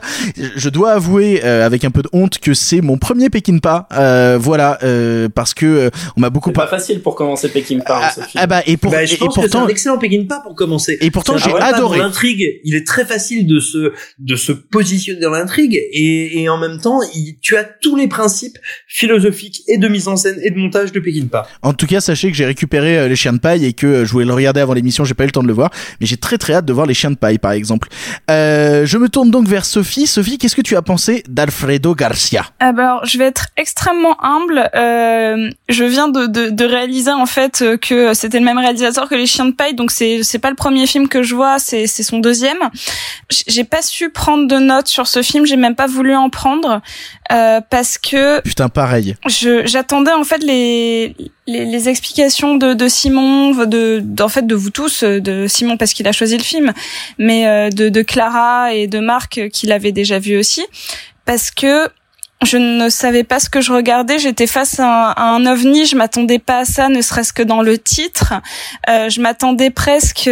C'est drôle. Hein, je m'attendais presque à un Charles Varick dans le sens où c'était plus une course poursuite avec euh, un Alfredo Garcia qui est vraiment euh, présent en fait. Donc déjà le film m'a décontenancé. Le rythme, je, je, je, ne savais pas vraiment où j'étais, dans quel type de film je me plaçais, donc je ne savais pas l'analyser avec des codes. Euh, je me suis laissé séduire, euh, je l'ai trouvé extrêmement intéressant, euh, la mise en scène est incroyable, le montage aussi, les personnages sont, c'est de la dentelle, mais je ne savais pas quoi en penser. C'est-à-dire que alors, ce que tu dis sur les codes, vraiment, c'est pas très grave parce que vraiment Peckinpah c'est quelqu'un qui explose les codes et qui explose les représentations. Donc vraiment, dis-toi une chose, c'est que tu peux être le cinéphile le plus accompli du monde, Peckinpah quand tu le découvres, ça ça casse tout dans ta tête. Bah, c'est ce qui s'est passé, sans dire que je suis la, la cinéphile la plus accomplie du monde, euh, mais vraiment, euh, je voilà j'ai vraiment j'étais perplexe. J'étais perplexe devant le film et j'ai bien mis une heure à me demander si j'avais aimé si j'avais pas aimé euh, euh, question que je me pose souvent mais le traitement des personnages féminins que je trouvais extrêmement intéressant et ça m'a un peu perturbé aussi. J'ai pas envie de parler du film pour ceux qui vont avoir le même état d'esprit que moi c'est-à-dire mettre le DVD ou, ou, le louer et, et, se dire euh, mais qu'est-ce que c'est que ça? Parce que c'est un sentiment aussi agréable hein, de se retrouver devant une œuvre euh, cinématographique qui nous qui nous perturbe. Ah bah p- p- perturbant c'est le mot. Euh, Tu, tu vois j'avais commencé à prendre des notes au début et moi aussi je me suis arrêté parce que j'ai juste été emporté par le délire du truc en fait. Et, euh, et au final je crois que c'est ça qui me donne en- envie de voir euh, les chiens de paille et de voir d'autres Pékin pas. Après je sais que je suis moins sensible au western donc je vous avouerai que regarder la horde sauvage par exemple c'est un truc vers lequel je vais pas aller facilement. Euh, vraiment je le sais. Euh, et, et Marc me tuerait pour ça et j'en suis désolé. Euh, mais Bah, du coup, je vais réfléchir si je le propose pas pour le prochain émission. mais mais pour le coup voilà je sais que euh, je sais que ouais ça a été euh, une grosse claque qui m'a laissé vraiment sur le cul à la fin euh, et vraiment cette deuxième partie où le héros euh, porte littéralement la mort à ses côtés c'est euh, c'est quelque chose qui symboliquement m'a m'a retourné la gueule Euh, je me tourne vers Clara Clara qu'est-ce que tu as pensé d'Alfredo Garcia? Écoute, il est des films qui sont des révélations. Et la révélation, c'est que Simon aime les road movies. Simon si Rio fort si fort aime les road movies. On a compris. oh mon dieu Mon Dieu qu'il aime ça. Euh, Mais non, en plus. Mais tu plaisantes, tu nous conseilles que ça. Ça fait des semaines Bah qu'on regarde ouais, que des road movies. Tous tes Bah films oui. sont des road movies. Mais attends, mais alors, alors, je, juste, je m'arrête une seconde, mais c'est super intéressant parce que moi, je les vis pas du tout comme ça. Enfin voilà, je m'arrête là, mais c'est vachement intéressant ce que tu dis. Clara, est-ce Bah que, oui, que tous les films sont pas des road movies au fond? Ah, non, La Reine des Neiges, c'est pas un road movie. Mais bien sûr que si, bien sûr que si, c'est un road movie. C'est un road movie, la Reine des Neiges. Elle trace la route pour aller, re- pour aller retrouver la reine qui est partie à l'autre bout du royaume. C'est un chemin, c'est une route. Ouais, Ouais, euh, dans, dans un sens. ah, Après, après, en vrai, Simon, c'est vrai que tu nous as proposé des films.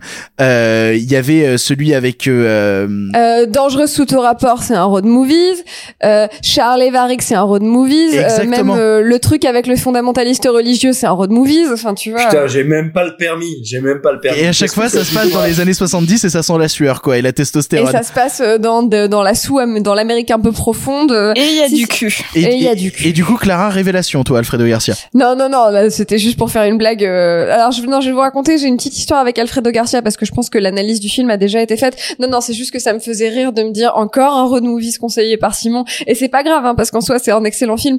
En fait, il y a une partie de ma cinéphilie qui s'est construite. Alors, il y, en a une partie qui s'est construite en regardant des listes de films recommandés par Tarantino, bref. Et l'autre pendant s'est construite en regardant absolument, absolument, absolument tout ce que Dahan abordait dans Opération Frisson. Ah, il en a parlé? Et il en a parlé. Et en fait, c'est marrant parce que je l'ai, la première fois que je l'ai croisé il y a quelques années à une projo, c'était littéralement dans le couloir qui menait aux chiottes. Et tu vois, et je lui ai dit ça, euh, tu sais, je lui ai dit, j'ai regardé tout ce que vous avez conseillé pendant des années. Et en fait, c'est grâce à vous si je suis là, c'est grâce à vous si je fais ce métier et machin. Bref, et il a été tout mignon. Donc en fait, voilà, pour moi, Alfredo Garcia, ça fait partie des... Tu lui as fait des- des compliments sur la horde aussi ou euh... si, j'en ai, j'en ai habilement pas parlé, mais vraiment voilà, dans les gens qui ont façonné ma cinéphilie, il y a, euh, il y a Dahan. Et euh, et en fait, Alfredo Garcia fait partie de tous ces films que j'ai regardés euh, en les téléchargeant illégalement sur euh, Imul ou sur Casa ou ce genre de trucs-là dans les années 2000 que je regardais en qualité dégueulasse sur un moniteur pas très bien d'ordinateur dans ma Provence à moi puisque je viens d'un bled qui s'appelle La Tronche à côté de Grenoble. Quel endroit merveilleux. Euh, quel endroit merveilleux que tout le monde connaît. Euh, et voilà, donc en fait, c'est un film qui m'a renvoyé à cette époque-là où tu vois où je comprenais même pas ce que je regardais, mais où je regardais des, je, je j'ingurgitais des listes et des listes et des listes et des listes de films. Et en fait, parmi les souvenirs les plus vibrants qu'il y a de cette époque, il y a ce film-là qui vraiment avait été une grosse tatane dans ma gueule que je savais pas si j'aimais ou pas parce que quand même les scènes de viol c'est pas très cool et et bon bref plein de choses un peu comme ça. Mais en tout cas, le film m'avait m'avait vraiment tonché la gueule. Et une dernière chose, je trouve qu'il y a un décalage extrêmement violent en tout début de film qui, qui est hyper intéressant entre euh, ce, ce, ce passage au Mexique qui sont vraiment, tu vois, les trois premières minutes où on a l'impression qu'on est à l'époque de Zorro, tu vois, qu'on est au, au 19e siècle, et trois minutes après, on est euh, on est dans un espèce de bar un peu pourri à jouer de la mauvaise musique en buvant des margaritas et où là euh, il y a des, des téléphones et des lunettes de soleil et tu vois, j'étais genre wow, il y a une faille temporelle. Et non, ce n'est pas une faille temporelle, c'est le Mexique. Il ne reste plus que toi, Marc. Qu'est-ce que tu penses de Apportez-moi la tête d'Alfredo Garcia? Et ben, moi, je suis comme Simon. Euh, Pour moi, Sam Peckinpah, c'est un réalisateur qui est très important dans ma vie, et dans ma dans ma cinéphilie. Et tout à l'heure, à propos de Tessis, on parlait du rapport de, de, de violence dans les images et tout. Et c'est quelqu'un qui me fascine aussi pour ça. Et Apportez-moi la tête d'Alfredo Garcia. Pour moi, c'est un de ces films qui sont un peu comme les. En fait, j'étais étonné du choix de Simon, mais du coup, je je suis positivement surpris par vos réactions parce que je, je en fait moi qui aime beaucoup Sam Peckinpah c'est un film que je conseille pas toujours parce que je le trouve et du coup peut-être à tort je le trouve tellement mal aimable tellement avec ce côté un peu diamant noir qui alors du coup je l'ai vu tardivement quand dans ma découverte de Peckinpah donc j'avais déjà vu les autres Peckinpah donc il y avait un peu ce côté bah j'arrive à comprendre où il veut en venir parce que j'ai vu ses autres films plus faciles et bon, manifestement, j'ai tort parce que s'il y en a qui connaissaient pas très bien. Euh, Ah bah je connaissais euh, absolument zéro et j'ai adoré. Et donc, donc, ce qui me donne tort est dans un très bon sens du terme. Mais bon, il n'empêche que voilà, je trouve que ça fait quand même partie de ces films qui sont un peu une de ces, de ces sortes de joyaux noirs de cinéastes, euh, particulièrement par le fait que ce soit un sous-genre que j'aime beaucoup, qui est le néo-western. Vous savez, ces films qui se passent au XXe siècle, qui se passent de nos jours ou dans les années 60-70, et qui sont quand même euh, du, qui relèvent quand même de l'imagerie du western. Récemment, on peut citer le magnifique Trois enterrements de Tommy Lee Jones, par exemple. Et, et là, voilà, il y a exactement ça. C'est un film avec. Tout à l'heure, quand je parlais des, des, des funérailles de Staline, parlais d'un monde qui s'est qui s'est achevé. Là aussi, euh, chez Peckinpah, c'est toujours ça. C'est un monde qui s'achève. Si jamais un jour tu vois L'Ordre sauvage, tu verras que c'est un monde qui s'achève. Et pourquoi Alfredo Garcia, c'est la suite de, enfin, c'est une des suites de L'Ordre sauvage. Et surtout, moi, il y a un truc qui me que j'aime beaucoup aussi, c'est le rapport au Mexique, qui est toujours très compliqué. Euh, mais dans un sens passionnant dans les films de Peckinpah, c'est-à-dire le Mexique est intensément violent, intensément euh, corrompu, intensément euh, sans issue euh, possible pour la plupart des héros qui le traversent. Et pourtant, le Mexique est beau.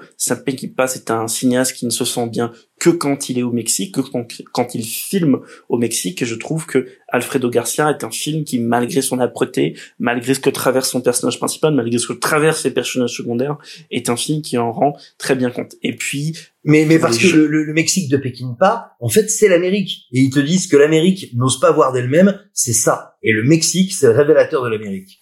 En fait, exactement. Le Mexique, c'est- Simon le dit très bien, voilà, le Mexique pour Peckinpah, c'est la vraie Amérique, contrairement à la pensée commune, puisqu'on dit l'Amérique, et, comme le disait euh, Je- Jean-Luc Godard dans je sais plus quel film, Éloge de l'amour, je crois, l'Amérique ça veut rien dire, euh, ou les États-Unis ça veut rien dire, mais voilà, là il y a, y a cette pureté dans le propos, donc je trouve le film extrêmement beau. Je suis, euh, alors moi je pense pas du tout, enfin, du coup il faudrait que je, je, je repense un petit peu à, ça, mais je, j'imaginais pas du tout le film comme une porte d'entrée à Peckinpah, mais pourquoi pas, heureux d'avoir tort à ce sujet. Si vous n'avez pas vu euh, Peckinpah, du coup, penchez-vous euh, sur ce film. Ça peut être intéressant, du coup, de commencer par ce, ce, ce diamant noir de sa filmographie. Et puis, vous pourrez peut-être voir, du coup, euh, ces autres films qui sont un peu, si vous voulez, ils sont toujours un peu liés, ces films. C'est un peu comme s'il y avait un Peckinpah Universe.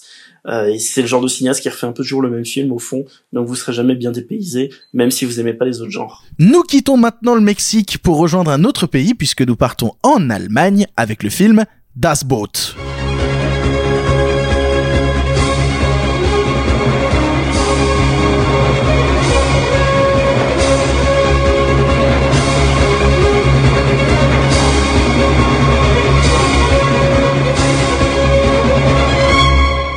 Boot ou Le bateau en français est un film de guerre allemand. Quoi? Qu'est-ce qui est drôle? Das Boat ou le bateau. Oui, tout le monde a compris. Non, mais peut-être pas tout le monde, tu vois. The donc, euh, Eagle ou l'aigle. The Cake ou le gâteau. Das Boot ou Le bateau en français est un film de guerre allemand de 3h30 réalisé par Wolfgang Petersen en 1981. On y suit le quotidien de l'équipage d'un sous-marin allemand durant la Seconde Guerre mondiale, tous embarqués à bord de l'U-96, bien décidés à servir les intérêts de l'Allemagne nazie et à détruire tous les destroyers ennemis qui croiseraient leur chemin. Marc, je sais que ce film a beaucoup d'importance pour toi car plusieurs de tes petits-enfants ont perdu la vie euh, pendant cette guerre du côté allemand. Euh, mais dis-nous tout. Euh, pourquoi ce film? Tout à l'heure, on parlait de films qui ont été des révélations. Et ben, moi, c'était un peu ça, Das Boat. Un jour où je l'ai acheté à la Fnac parce que la jaquette était sympa et que ça parlait de films de sous-marins et qu'à l'époque, j'aimais vachement Octobre Rouge et USS Alabama. Et c'est toujours le cas. Et donc, c'était la version longue, celle de, enfin, la version la plus longue, celle de 5 heures. Là, on va surtout parler d'une version un peu plus courte, je crois. Mais bref. Et j'ai mis Un peu plus courte, dedans. 3h30, un peu plus courte, s'il te plaît. Oui, cette semaine, que un film chacun, et bam, Marc il nous sort un film de 3h30. 3h30, voire 5h. Merci C'est en- Marc. C'est en avant-goût pour la roue. Et, donc, euh, je suis, je suis, j'ai mis mon DVD dans le lecteur et je suis parti pour une aventure qui durait 5 heures. Et j'ai vu dans ce film des images que j'ai jamais vues ailleurs. Déjà, ces images, c'est toujours stimulant de voir des images de ce côté-là de la barrière, de ce côté-là de, de, de la guerre, et particulièrement dans les sous-marins, avec un film qui est quasiment documentaire sur le milieu des sous-mariniers allemands, et qui m'a bouleversé justement de un par son aspect documentaire, ultra réaliste, mais de deux en même temps par sa, sa narration, ces personnages qui sont tellement purs, tellement beaux, on est tellement accroché à eux, à leur survie, à est-ce qu'ils vont passer au travers de cette aventure infernale, et si j'utilise le mot infernal, c'est parce que ça vient d'un bouquin qui s'appelle Le Styx, donc c'est tout choisi. Et voilà, c'est un film dont je suis pas ressorti indemne de cinéphile, qui a beaucoup participé à ma construction cinéphile, dans mon rapport aussi à l'histoire. Et c'est un film qui, à chaque fois, je conseille aux gens sur, si vous aimez les films de sous-marins, Octobre Rouge, etc., voyez Das Boot, c'est un grand moment assuré du cinéma allemand, et du cinéma mondial tout court. Alors personnellement, euh, j'ai vu Das Boot et euh, j'ai j'ai beaucoup aimé. Il y a des images dans le film. Tu parlais d'images. Moi, il y a un moment, il y a une charge euh, finale. euh, avec des explosions dans tous les sens qui ressemblent à moitié à des feux d'artifice, avec ce plan vu de côté qui suit le, le- le sous-marin qui avance au milieu de, de la bataille. Il y a des images que j'ai vues dans le film qui, qui ont im- imprégné ma rétine, mais comme rarement certaines images l'ont imprégné, qui m'ont vraiment marqué. Par contre, je, je continue euh, de me poser une question et qui va peut-être te faire du mal et j'en suis désolé. Bon, j'ai toujours eu un problème avec les films trop longs. C'est un truc, voilà, je sais que quand je vois un film qui dure plus de trois heures, c'est euh, c'est quelque chose qui a tendance à me à être un peu rédhibitoire pour moi. C'est notamment pourquoi, par exemple, je n'ai toujours pas vu euh, The Irishman de Scorsese, alors que c'est devenu un running gag. Tout le monde dit quoi, tu l'as pas encore vu? Bah oui, 3h30 quoi. Euh, et du coup, j'ai pas pu m'empêcher de poser cette question en voyant Das Boot, c'est que oui, le film m'a épuisé, c'est probablement la volonté derrière, c'est de t'épuiser autant qu'il épuise ses personnages, et donc, et donc en ce sens-là, c'est réussi. Mais fallait-il vraiment 3h30 pour raconter cette histoire C'est ma question. Spoiler, Et bah, alors, 5 heures. 5 heures. Non mais bah, peut-être, mais je vais laisser les autres en parler parce que je voudrais bien leur rapport au temps du film. Pour faire court, en fait, ce film, pour rapidement le resituer, en fait, il y a trois versions. Il est sorti à l'époque en salle dans une version qui faisait à peu près 2h30, qui est euh, largement orientée sur l'action euh, pour faire court. Il a été remonté une quinzaine d'années plus tard, donc au milieu des... Oh, non, non, pardon, il a été remonté juste après dans une version pour la télévision en épisode donc qui faisait 5 heures avec des épisodes de 1 heure ou des épisodes de 30 minutes si je dis pas de bêtises selon la version de la série. Et un peu plus tard à la fin des années 90 il a été remonté dans une director's cut de 3h30 qui est la version je pense la plus équilibrée à voir. Euh, pour te répondre vite fait sur la question moi, je pense que, mais ça c'est mon sentiment personnel et mon rapport au cinéma, le film a besoin de t'épuiser en tant que, que spectateur, même pas seulement pour sentir euh, le calvaire des personnages, juste pour t'épuiser en tant que spectateur. Si tu veux, je peux pas pousser l'analyse plus loin que faire cette analogie qui est extrêmement bête, que euh, Das Boot a besoin de durer 3h30 ou 5 heures pour la même raison, je vais être caricatural un peu, mais que Shoah de Clarence Mann a besoin de durer 8 heures.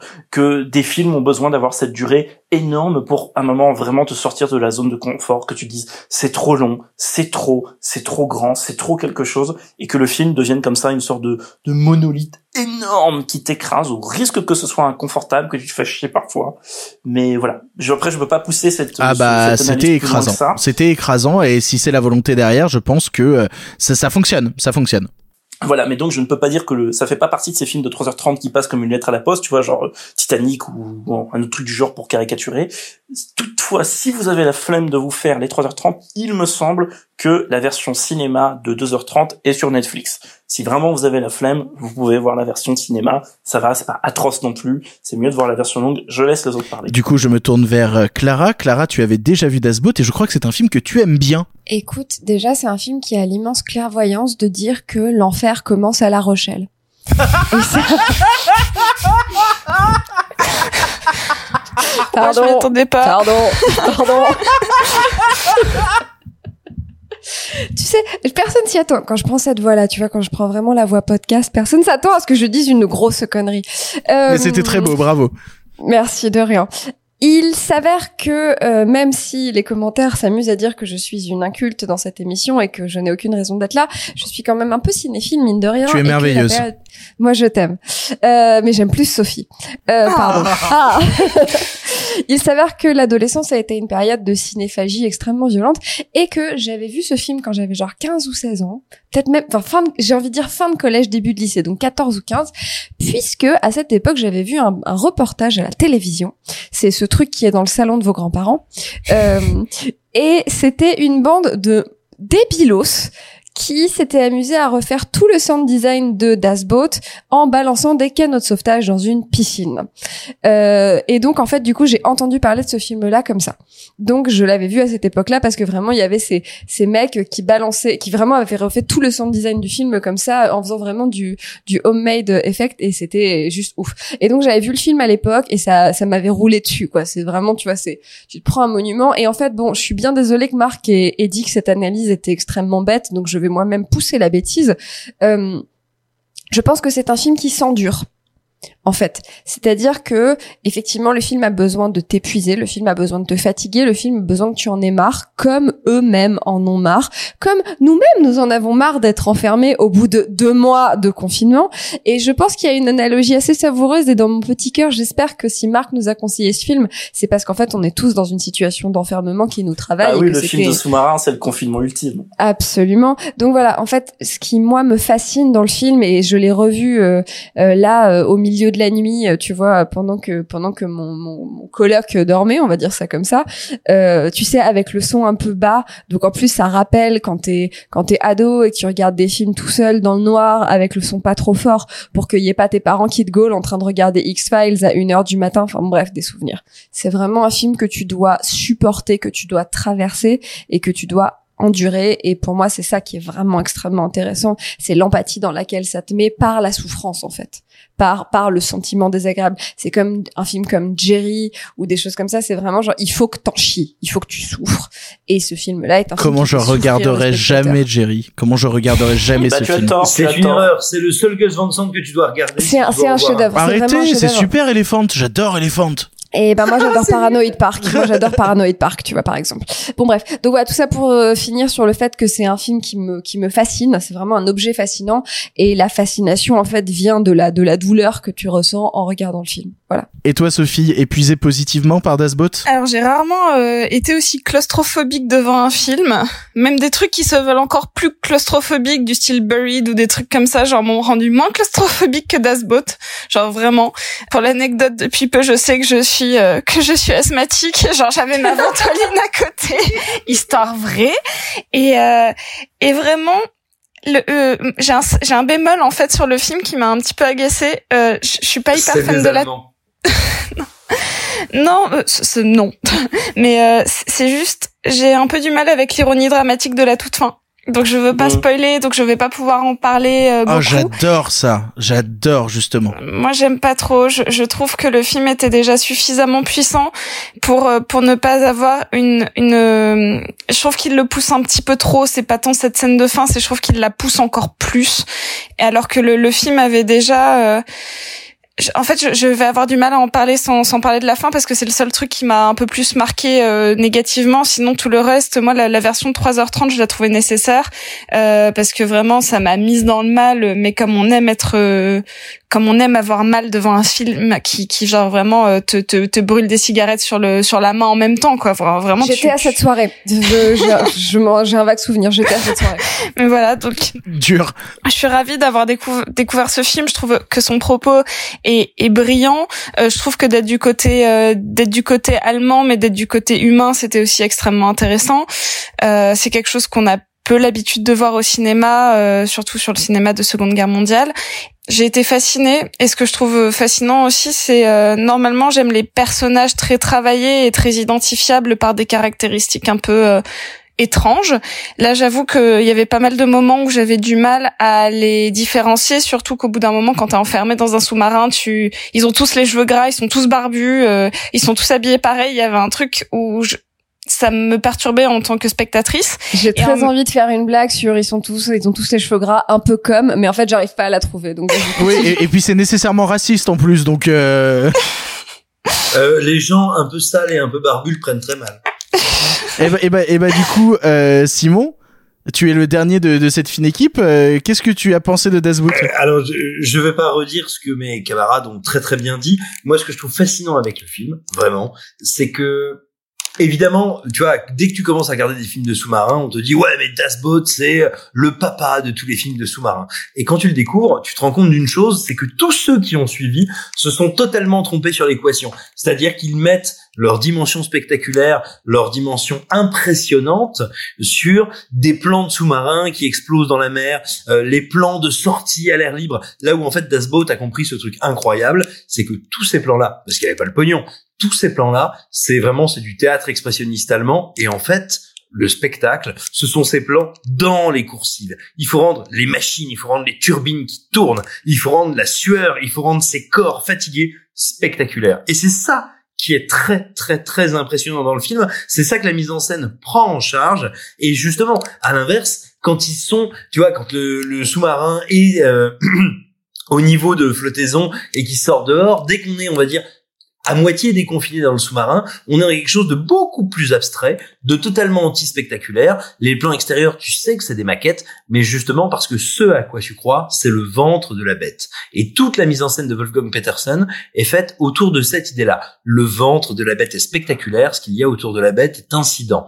Et ça, c'est absolument passionnant. C'est ce que l'immense majorité des films de sous-marins n'ont pas compris, à part celui que citait tout à l'heure, euh, très, de manière très pertinente, euh, notre ami Marc, à savoir Black Sea. C'est ce que très peu de films de sous-marins ont compris. C'est magnifique quand tu vois ce film-là. Tu vois qu'il a compris que justement, si tu veux parler de confinement, c'est pas l'extérieur du confinement qui doit être spectaculaire, c'est le confinement. Et ce film-là est le grand chef-d'œuvre euh, en termes de, de, de, conception de mise en scène à ce niveau-là. Et c'est un bonheur de le voir, de le revoir euh, quand tu quand tu as envie de l'appréhender. Le grand chef-d'œuvre de Wolfgang Petersen, c'est pas euh, Poséidon?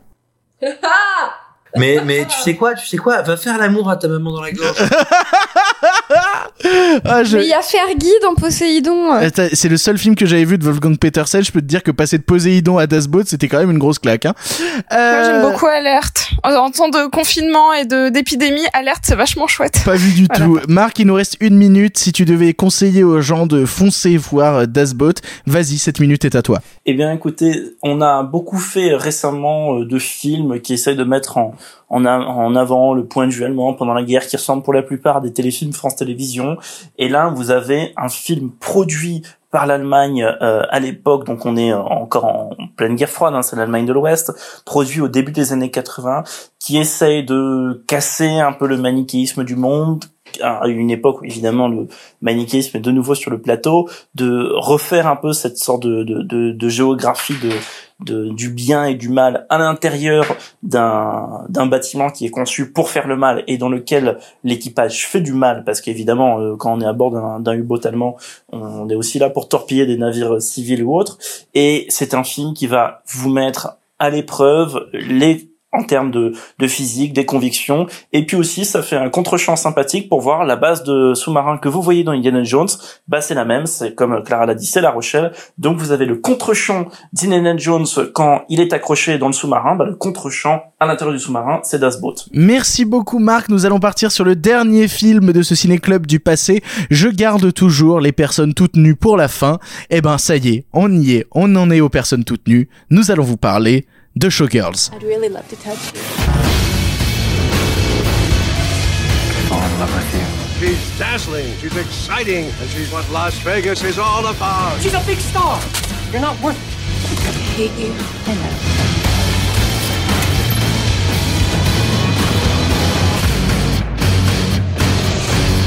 Showgirls est le dixième film de Paul Verhoeven qui, comme souvent avec ses longs métrages, a été très incompris et détesté à sa sortie avant de devenir plus tard un véritable monument culte.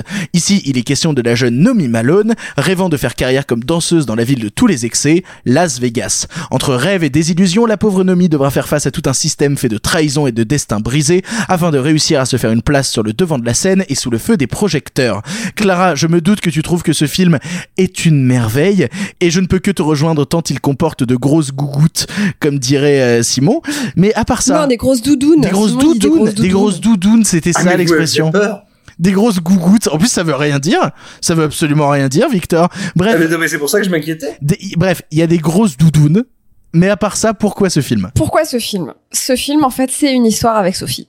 Voilà. Il, il faut, il faut qu'on vous le dise, en fait. Ce film, c'est une histoire avec Sophie. Sophie, elle est a- partie à Las Vegas pour être danseuse à poil? Absolument. ne le dites pas à sa mère. D'accord. Fabienne, n'écoutez pas. Fasc- Fabienne, le Fascinant. Je suis fasciné.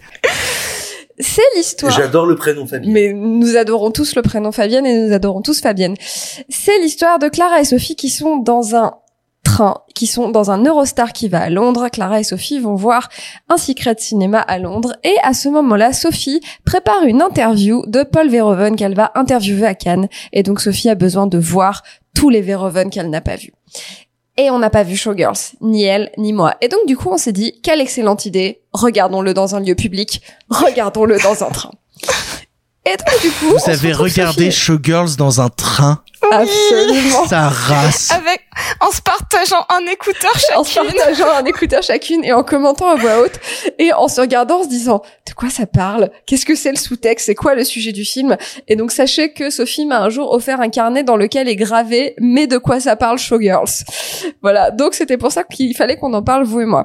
Moi ce qui me fascine dans Showgirls pour l'avoir revu plein de fois depuis c'est que, alors déjà, c'est le film qui a détruit la, la carrière d'Elizabeth Berkley, qui à ce moment-là sort tout juste de Sauvé par le Gong et est absolument immaculée et, et, et, et resplendissante et éblouissante. C'est la plus belle femme du monde et qui en fait globalement fait ce film d'une vulgarité mais à toute épreuve. Mais je vais y revenir euh, et qui du coup n'a plus jamais eu de carrière. Ce qui est fascinant dans ce film et je vais finir par là et après je laisse la parole à mes petits camarades, c'est que c'est un film. Attention, euh, liste de caractéristiques. C'est un film féministe, qui parle de l'ambition, qui parle de la société du spectacle, qui parle de la sororité, comme c'est notre sujet du jour, qui parle de rivalité, qui parle de misogynie intégrée, qui parle d'émancipation, qui parle de libre arbitre, mais surtout, surtout, c'est un film qui met en image comme aucun autre la distinction entre objet et sujet désirant. Euh, j'ai plein de choses à dire.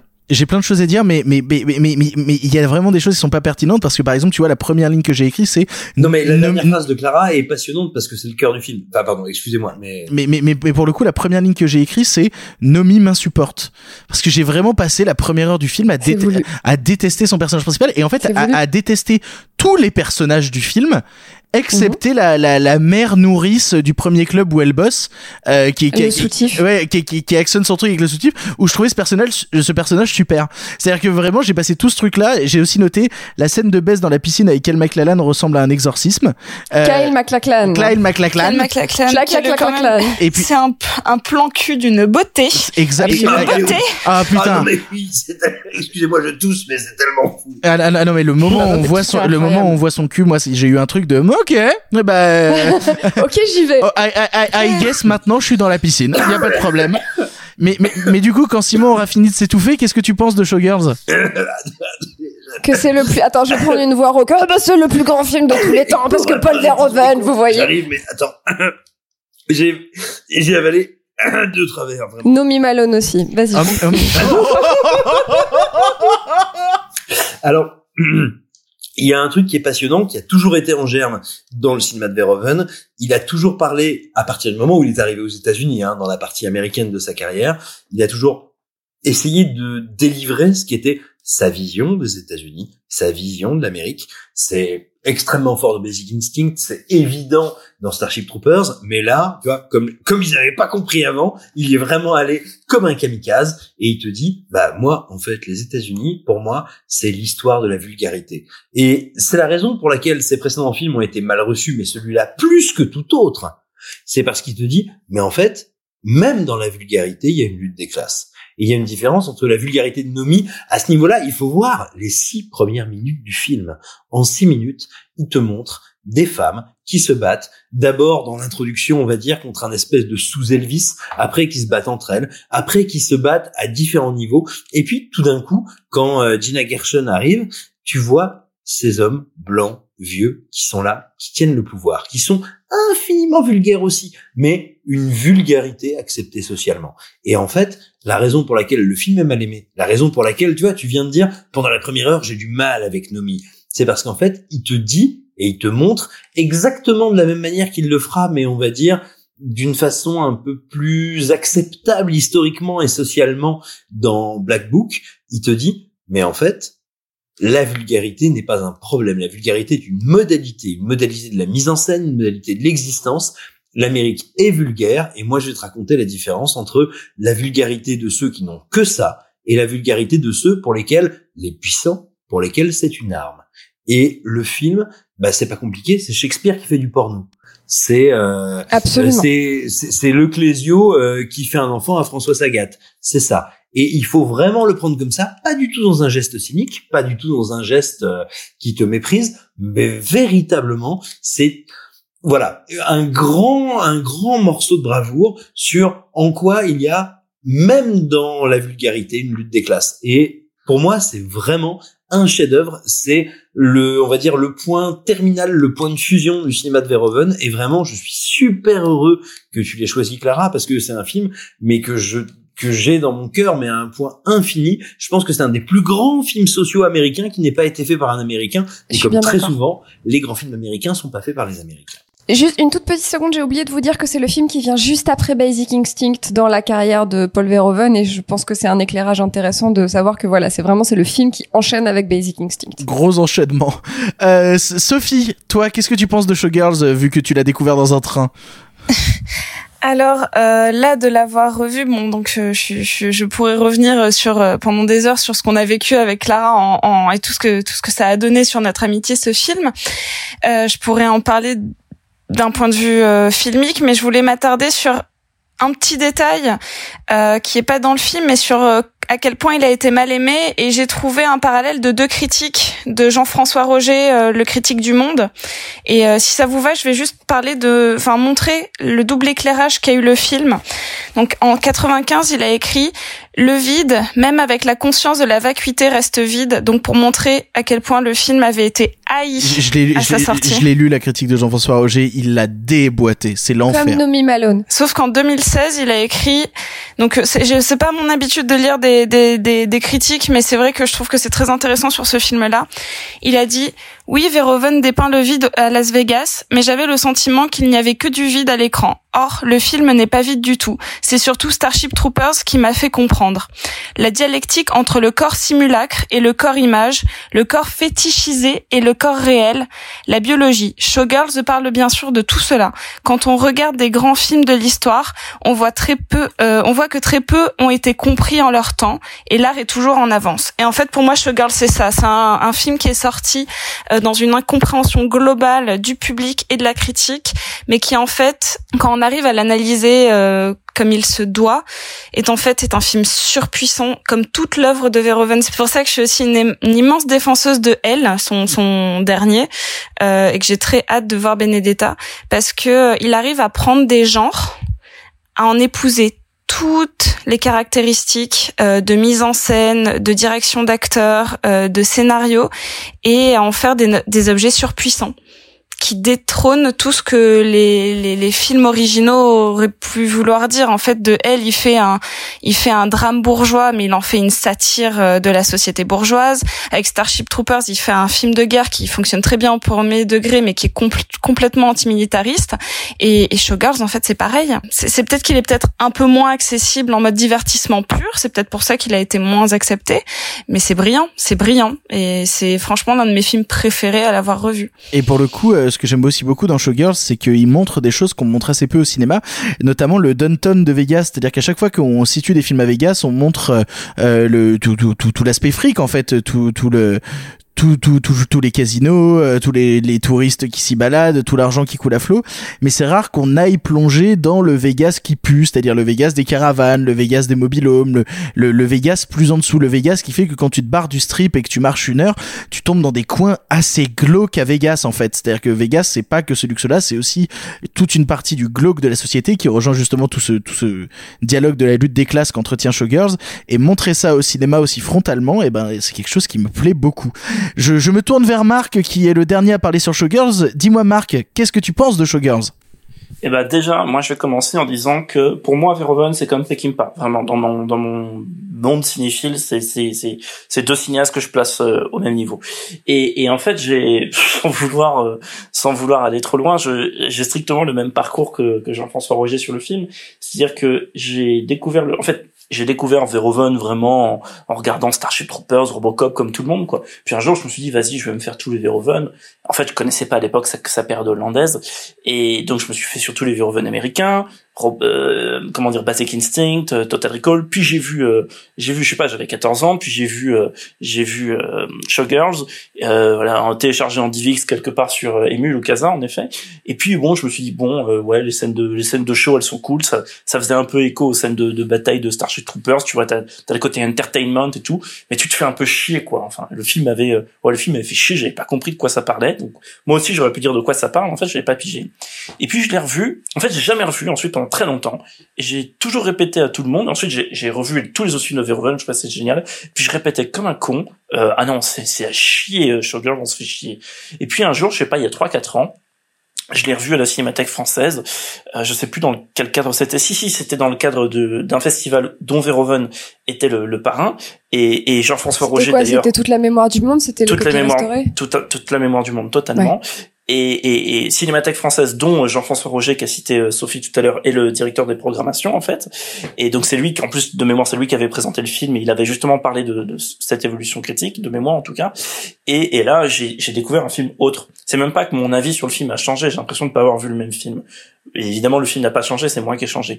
Et, et donc voilà, j'ai été complètement stupéfait par ce film qui est brillant pour toutes les qualités qu'a cité Clara, son côté, en fait, être capable de faire un film féministe avec ce sujet-là sur un avec un cinéaste qui est euh, connu en fait enfin qui est pas toujours bien apprécié on a souvent dit de elle que c'était un film anti-féministe enfin c'est un truc que j'ai souvent lu que c'était un film sexiste anti-féministe ou, ou sur Ah. d'autres films de, de Verhoeven non mais c'est vraiment un mais, truc mais, que mais je les films de. Verhoeven sont toujours pris à rebours, si tu veux. Euh, elle est antiféministe, euh, euh, Starship Troopers était un film nazi, euh, Showgirl est un film vulgaire, enfin, tu vois, il est toujours pris à rebours de ce qu'il raconte. Exactement. Et là, donc, il y a, y a ce film qui était donc pour moi une redécouverte. Et entre temps, qu'est-ce qui s'était passé? Enfin, ce qui avait peut-être joué, c'est que j'avais vu ces films hollandais. Et ces films hollandais, pour moi, sont parmi mes préférés. Et parmi ces films hollandais, il y a un de ces films qui s'appelle Cathy Tipple. Et, et Cathy Tipple, si vous voulez, pour caricaturer, c'est la même chose que Showgirl, sauf que ça se passe dans euh, les Pays-Bas du 18e siècle, ou du 19e, ou début 19e, non 18e je crois. Et, et c'est le même film hein, pour ca- caricaturer. Et ça offre un éclairage. en ça. Je venais, de- je crois que j'avais vu en plus Cathy Tipple, je sais pas, quelques années avant de revoir Showgirl. Et donc voilà, ça m'a ouvert une sorte de nouvelle galaxie sur le film qui me paraît infini dans ses relectures. Il faut le revoir, il est complexe, il est, il- c'est un film qui va vous larguer, qui va être déplaisant, qui va vous malmener, qui est à la fois tout et le contraire d'un numéro de striptease, qui est séduisant en même temps perdant. Et voilà, il est pas aussi, voilà, comme, je sais plus qui l'a dit, si c'est Sophie, Simon Clara, il est pas aussi plaisant ou attrayant que Starship Troopers, qui est beaucoup plus évident, en fait. Euh, Starship Troopers, à la fin, on a envie de s'engager dans, dans l'armée stellaire, alors qu'à la fin de Showgirls, on n'a pas forcément envie de devenir stripteaseuse. Mais, quoi que c'est une piste qui s'étudie. Mais voilà, c'est un film brillant, c'est génial de l'avoir choisi, et c'est un film qui dans l'armée stellaire.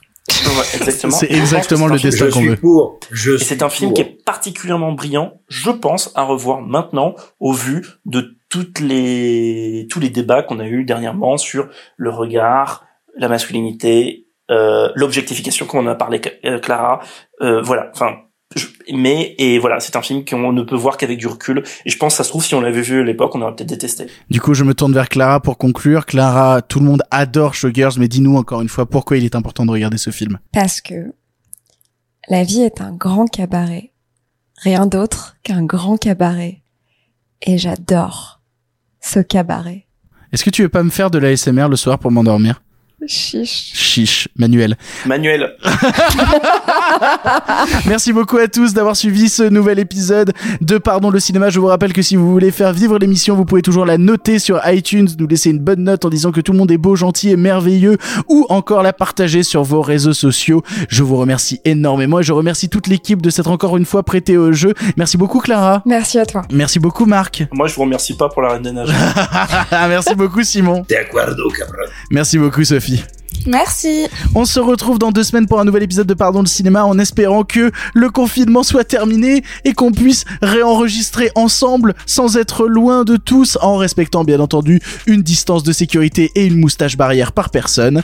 On se retrouve dans deux semaines. On vous embrasse très fort. Ne me tente pas. Je te tenterai dans deux semaines. À dans deux semaines tout le monde. Arrêtez, j'en suis fini.